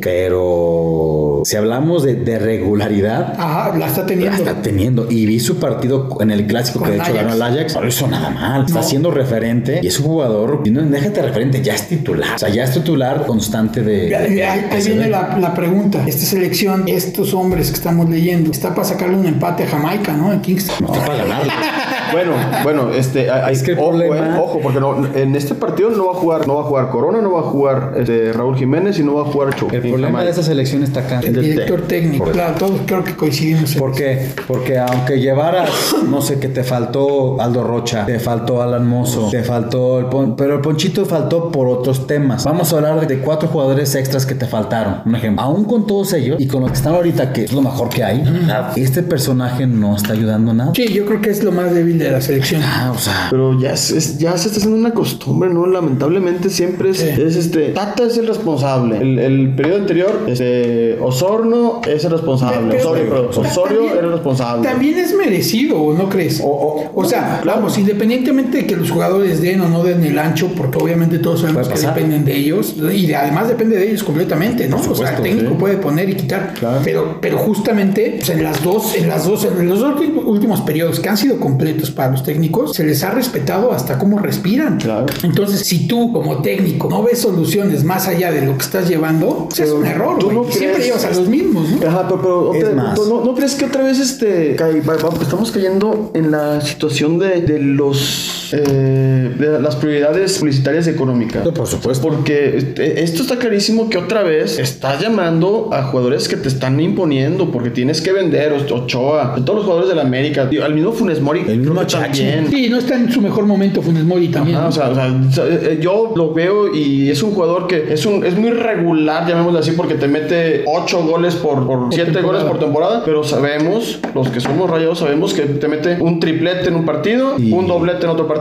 y dos goles aleatorios en 17. Sí. Entonces, este Y cuando se enciende, cuidado. Sí, sí, sí, pero, Pero, pero cuando no es se apaga, también. Dura partidos, dura y dura largos. Entonces, este. Yo he llegado a pensar que Osorio trabajaba mejor los partidos del Tata. Ojo, ¿eh? ¿Cómo los planteaba? No, es que sí. No, no, es que- creo que tenía la ventaja de que por lo menos Por- volteaba a ver con qué jugaba el otro equipo. Por supuesto, el Tata no voltea. Juega su 4-3-3 y de ahí no te mueves. Sí. Y cuando le mueve, minuto 80. Lo he dicho hasta el cansancio. ¿Y cómo es posible que, que un técnico, según de un nivel alto, que estuvo en el Barcelona y hizo campeón a medio mundo? y- No, no, es. No, no. Dios. O sea, se la están cromando casi, casi. La verdad es que aquí no está dando nada. Yo creo que Perdón. también estoy, estoy de acuerdo. Pero, Mira, por, mira pero- nada ¿por, qué, más- por qué esa caída tan, tan, Sí, tan sí. abrupta? Si le Porque dieran- empezó los primeros dos años, empezó. Chayo, si le dieran, si le dieran este proyecto, así como está a Bucetich de tanto tiempo, este, este equipo jugaba mejor. Volaba. Pero, pero, ¿por qué Bucetich no? Ah, porque es mi canal. No, O sea, y, y no nada más. Bucetich. O sea, creo Yo- que hay una baraja de, yo- de yo creo- directores técnicos A mí me gustaría. más. A mí me gustaría, digo, el- el- no, no estoy mucho de su. eh, Contenti- ¿No es tu contentillo? sí, sí, pero el,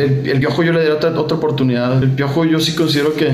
Y si no el piojo, pues está, el- está el turco, ¿no? Hijo, no, Turco ¿El Mohamed. turco no lo llevarías a la selección? Yo no. No, porque no es de no es de rachas largas, o sea, no, no te aguantan cuatro años ni él ni, ni los ni los, Ni los jugadores. futbolistas. Y, y aparte y el, tra- el tiempo de trabajo que tienen las para Es usar corto. no van a poder. El, el- el turco se convirtió en, en el famoso fútbol directo que le llaman para decirlo bonito, pero era sacas pelotazo, bájala y a ver quién a A ver ver, qué a ver pasa. quién llega de frente para llevarla. sí. Ah, se, se fue, se, se empezó a hacer muy, muy predecible su fútbol. Sí. Lo mismo pasa con el Tata, ¿no? Creo que es muy predecible. Es una de las grandes ventajas del 4-3 famoso. Yo por eso yo, yo considero que el Piojo, a pesar de lo que digan y lo, todo su desmadre que hizo en su pasado este, estadía ahí, es uno de esos eh, entrenadores que, que tiene esa garra que impulsa, que impulsa al, al- al- al jugador y tiene, ha aprendido muchísimo, ha mejorado mucho su, su parte de, de ser un poco ya más mediador, de, de, de- ser más, este, ¿cómo se llama? Perdón, no mediador, sino balanceado el ataque con la defensa y ya un poco más analítico de los Sí, partidos. yo también estoy de acuerdo. Este, creo que eh, lo del Tata, no, no quisiera ni decirlo, pero o- ojalá y, y tenga un par de resultados adversos. De verdad, y lo digo en serio, ojalá lo tenga porque vamos a, a ver diferentes ángulos de, de la situación en el sentido de la afición va a pedir cambio,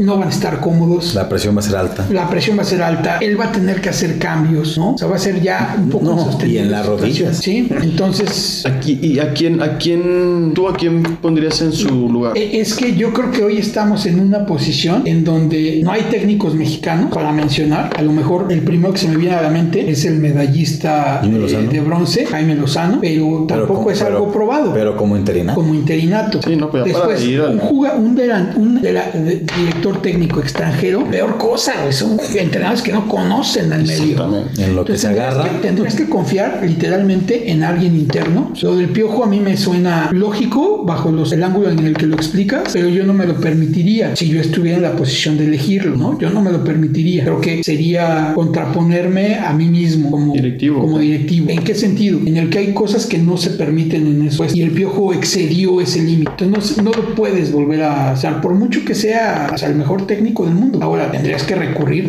a esa gama de técnicos viejos, ¿no? A- a- al Buce, al Flaco Tena, a este, por ahí, no sé. Lo mismo Tuca. El Tuca no la va a agarrar. No, por eso, está pero- pero está. Pero estaría por ahí, eh, me, me suena a mí, por ejemplo, interesante Memo Vázquez. eh, hay otro técnico que me gusta mucho, pero que está en segunda división, que no le dieron la oportunidad buena. O sea, me refiero a un proyecto serio como Poncho Sosa, ¿no? Que, que fue literal eh, desterrado de la primera división. Con, Sí, con sí. Necaxa fue Con terrible. Necaxa fue terrible lo con que le San pasó. Luis, también, con También, San Luis. También con San Luis se, le se la volvieron a aplicar. Este, Refirieron al centurión que Sí, entonces sí está complicado porque vamos que es un- una situación complicada porque no hay para dónde voltear, pero para el, o sea, si se llegan a dar un par de resultados negativos en la selección, o sea, por ahí una derrota, un empatito, este, pues sí está para que llegue cualquiera. Sa- ¿Sabes qué O sea, pasa? es ¿Sabes que el proyecto pasa? del Tata ya no tendría sostén de ninguna forma. ¿Sabes qué pasa? Que eh, es- está muy, ya está muy delgada la línea de, de permitirte un errorcito más. Ujú, margen de Eh, error. El margen de error cada vez es menor. Entonces, yo, Pa- yo- para nosotros, ¿eh? Ahí, ahí sí cabe aclarar, claro. para, para los que lo tienen ahí, ¿no? No, la directiva no, está no, feliz, dice, no, madre. con que califiquemos.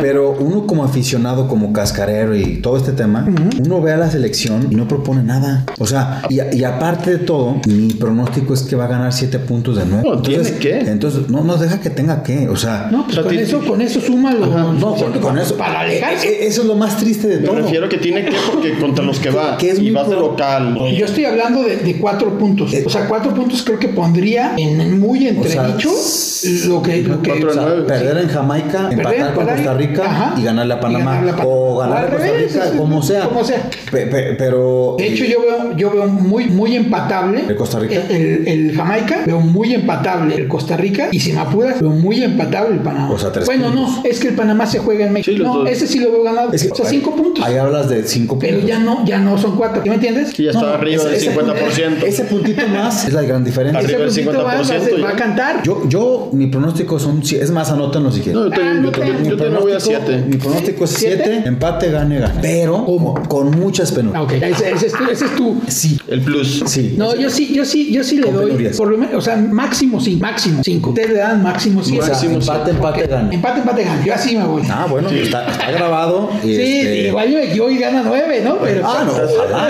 ¿Estás de acuerdo que ahorita lo- algo que ya tenemos calado, como bueno, como aficionados, como cascareros, eh, que cuando un proyecto no funciona, lo más este, saludable y lo más apropiado es agarrar un entrenador de la liga, De casa. de casa. Ajá. ¿Para qué? Para que él se traiga a su equipo, o sea, se jala, a- se jala a su equipo, ¿Qué harías en este momento? como lo hizo en su momento. Juan Reynoso, Pues Diego Coca. Lilini, Diego Coca. Diego Coca. Imagínate es que jugar a lo Coca. Imagínate jugar a lo Coca las eliminatorias. Pues, pues mira. Con cinco mira, centrales amarrados. te digo te digo ahí una cosa. No importa. No, pero estás jugando. estamos hablando de No, cómo. escúchame. También estás Sí, hablando sí, de sí. cómo. Pero, pero hay un estilo, una manera, una forma. Ah, pero, estamos- estamos peleando, estamos peleando que la selección ya no te llama. Y además, si me, si, me, si me apuras, de los nombres que dijiste, o sea, de los técnicos que dijimos, Coca no es el, el menos malo, ¿eh? No, no, claro que no. Coca no es el Ha menos demostrado malo. ahorita ya con Porque- Yo te puedo decir que tendría un, pie por delante, por ejemplo, de Lilini, ¿no? Ah, por supuesto. No, no, no, sí. Y, y tendría un, un pie por dos. delante de, de algún otro que esté De Ma- de de- del de. piojo. ¿Tú crees que un- Tácticamente, pues, Por supuesto. O sea, tácticamente se ve. Ahora, no significa que los haga jugar mejor. O sea, Exacto. eh, el piojo lo que tiene es que además hace jugar mejor. O sea, si, contáramos, si contáramos como por eh, energía, estamina, ¿sabes eso? Sí, el sí. piojo en overall sería mejor jugador, sería mejor entrenador, pero tácticamente, Boca les está dando una. Sí, porque, porque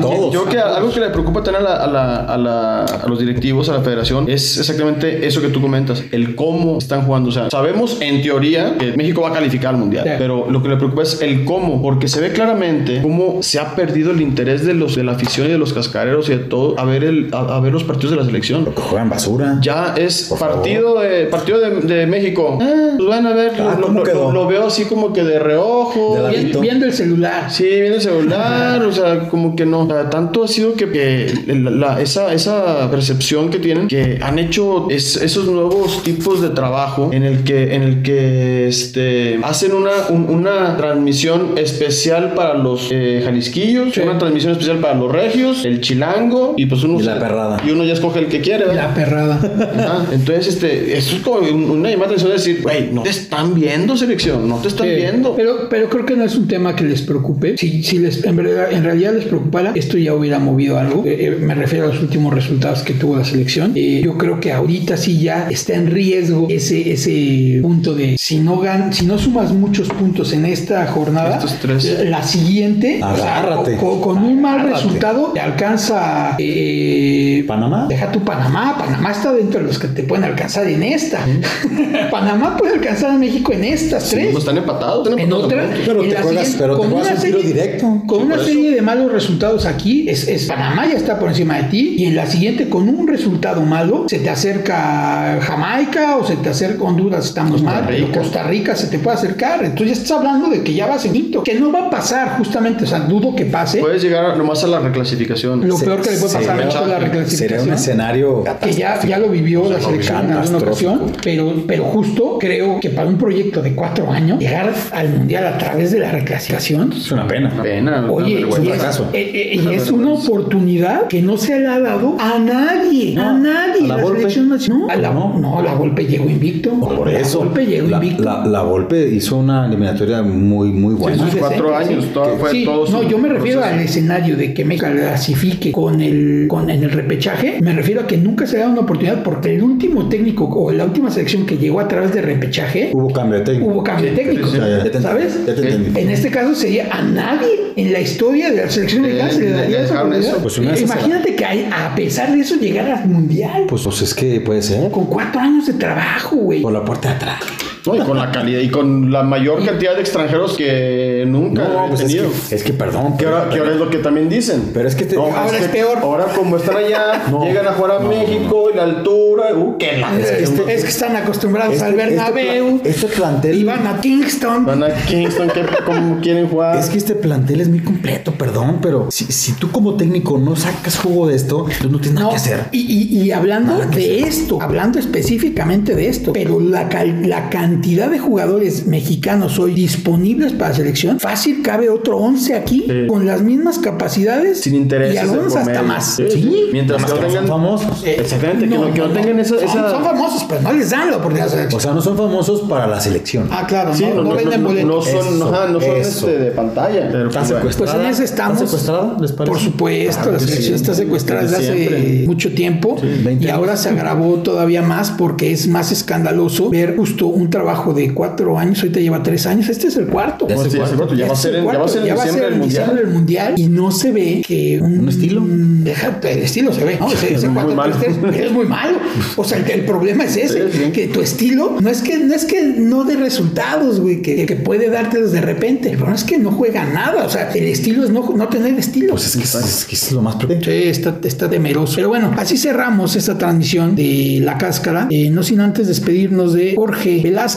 Chayo, una despedida de tus redes sociales, por favor. Muchísimas gracias, pues este espero que les haya gustado todas este, estas palabras que, que dimos para ustedes. Comenten si están de acuerdo, si no están de acuerdo. Mis redes sociales es Jorge Velázquez en Facebook. Este ya próximamente tendrán por ahí nuestro Instagram y tal vez el Twitter. Twitter. Entonces, este, muchas gracias y esperamos sus comentarios. Muchas gracias, eh, Chayo. Tú, mi querido Jorge Buey Godínez. Eh, pues eh, les agradezco a los dos la oportunidad de hablar con ustedes de fútbol. Es tiempo, ahora sí que Vuela. vuela. eh, podemos amanecernos aquí, pero eh, pues no es posible. Tenemos otras obligaciones que atender. Eh, me, me gusta, el torneo me está gustando. Está, está. tomando buenas cosas. De hecho, si se fijan en Sudamérica, son 44 jugadores de Sudamérica que juegan en la Liga MX. Nada despreciable. Y la mitad seleccionados, tal vez, ¿no? De sus propios países. Pues, pues sí, no, y de hecho, la gran mayoría son titulares. Sí. Echen una, una analizada. Hay que valor- valorizar lo- las cosas buenas que también tiene nuestro fútbol, porque las tiene. Claro. Eh, y pues espero que se hayan divertido con nosotros. Eh, yo nada más tengo Facebook, ahí me voy a quedar. Eh, Jorge Boy Godínez. Y como bien comentaba Chayo, cualquier cosa que tengan inquietudes, ahí nos, los escucharemos y espero que se hayan divertido. Acuérdense que cascareros somos muchos, pero tenemos pocas oportunidades de hablar de, de lo que nos gusta. Pues anímense a hablar de, fútbol con nosotros y expresar exactamente como piensan. Muchas gracias, querido Jorge. Yo soy Max Delgadillo. Eh, mis redes sociales todas son Delgamax. Unos son arroba, otros son Sin arroba. eh, sin arroba. Facebook es eh, delgamax arroba eh, hotmail. Sí, así me puedes buscar. O Max Delgadillo también. Así- Ándale. De hecho, de hecho, lo puedes buscar de las dos formas, ¿eh? Ah, yo no sabía. Les aviso. Yo me Eh, quedé con la cara. Por Instagram también soy eh, algo del Gamax. Este, no me lo sé, prometo, prometo ahora sí la próxima sabérmelo. Y en Twitter soy arroba del Gamax. Precisamente por eso no quiero tanta, porque no Sí, sé. es que de ya. repente uno se pierde. Pero, pero en todo soy del Gamax, o sea, ahí sí no hay duda.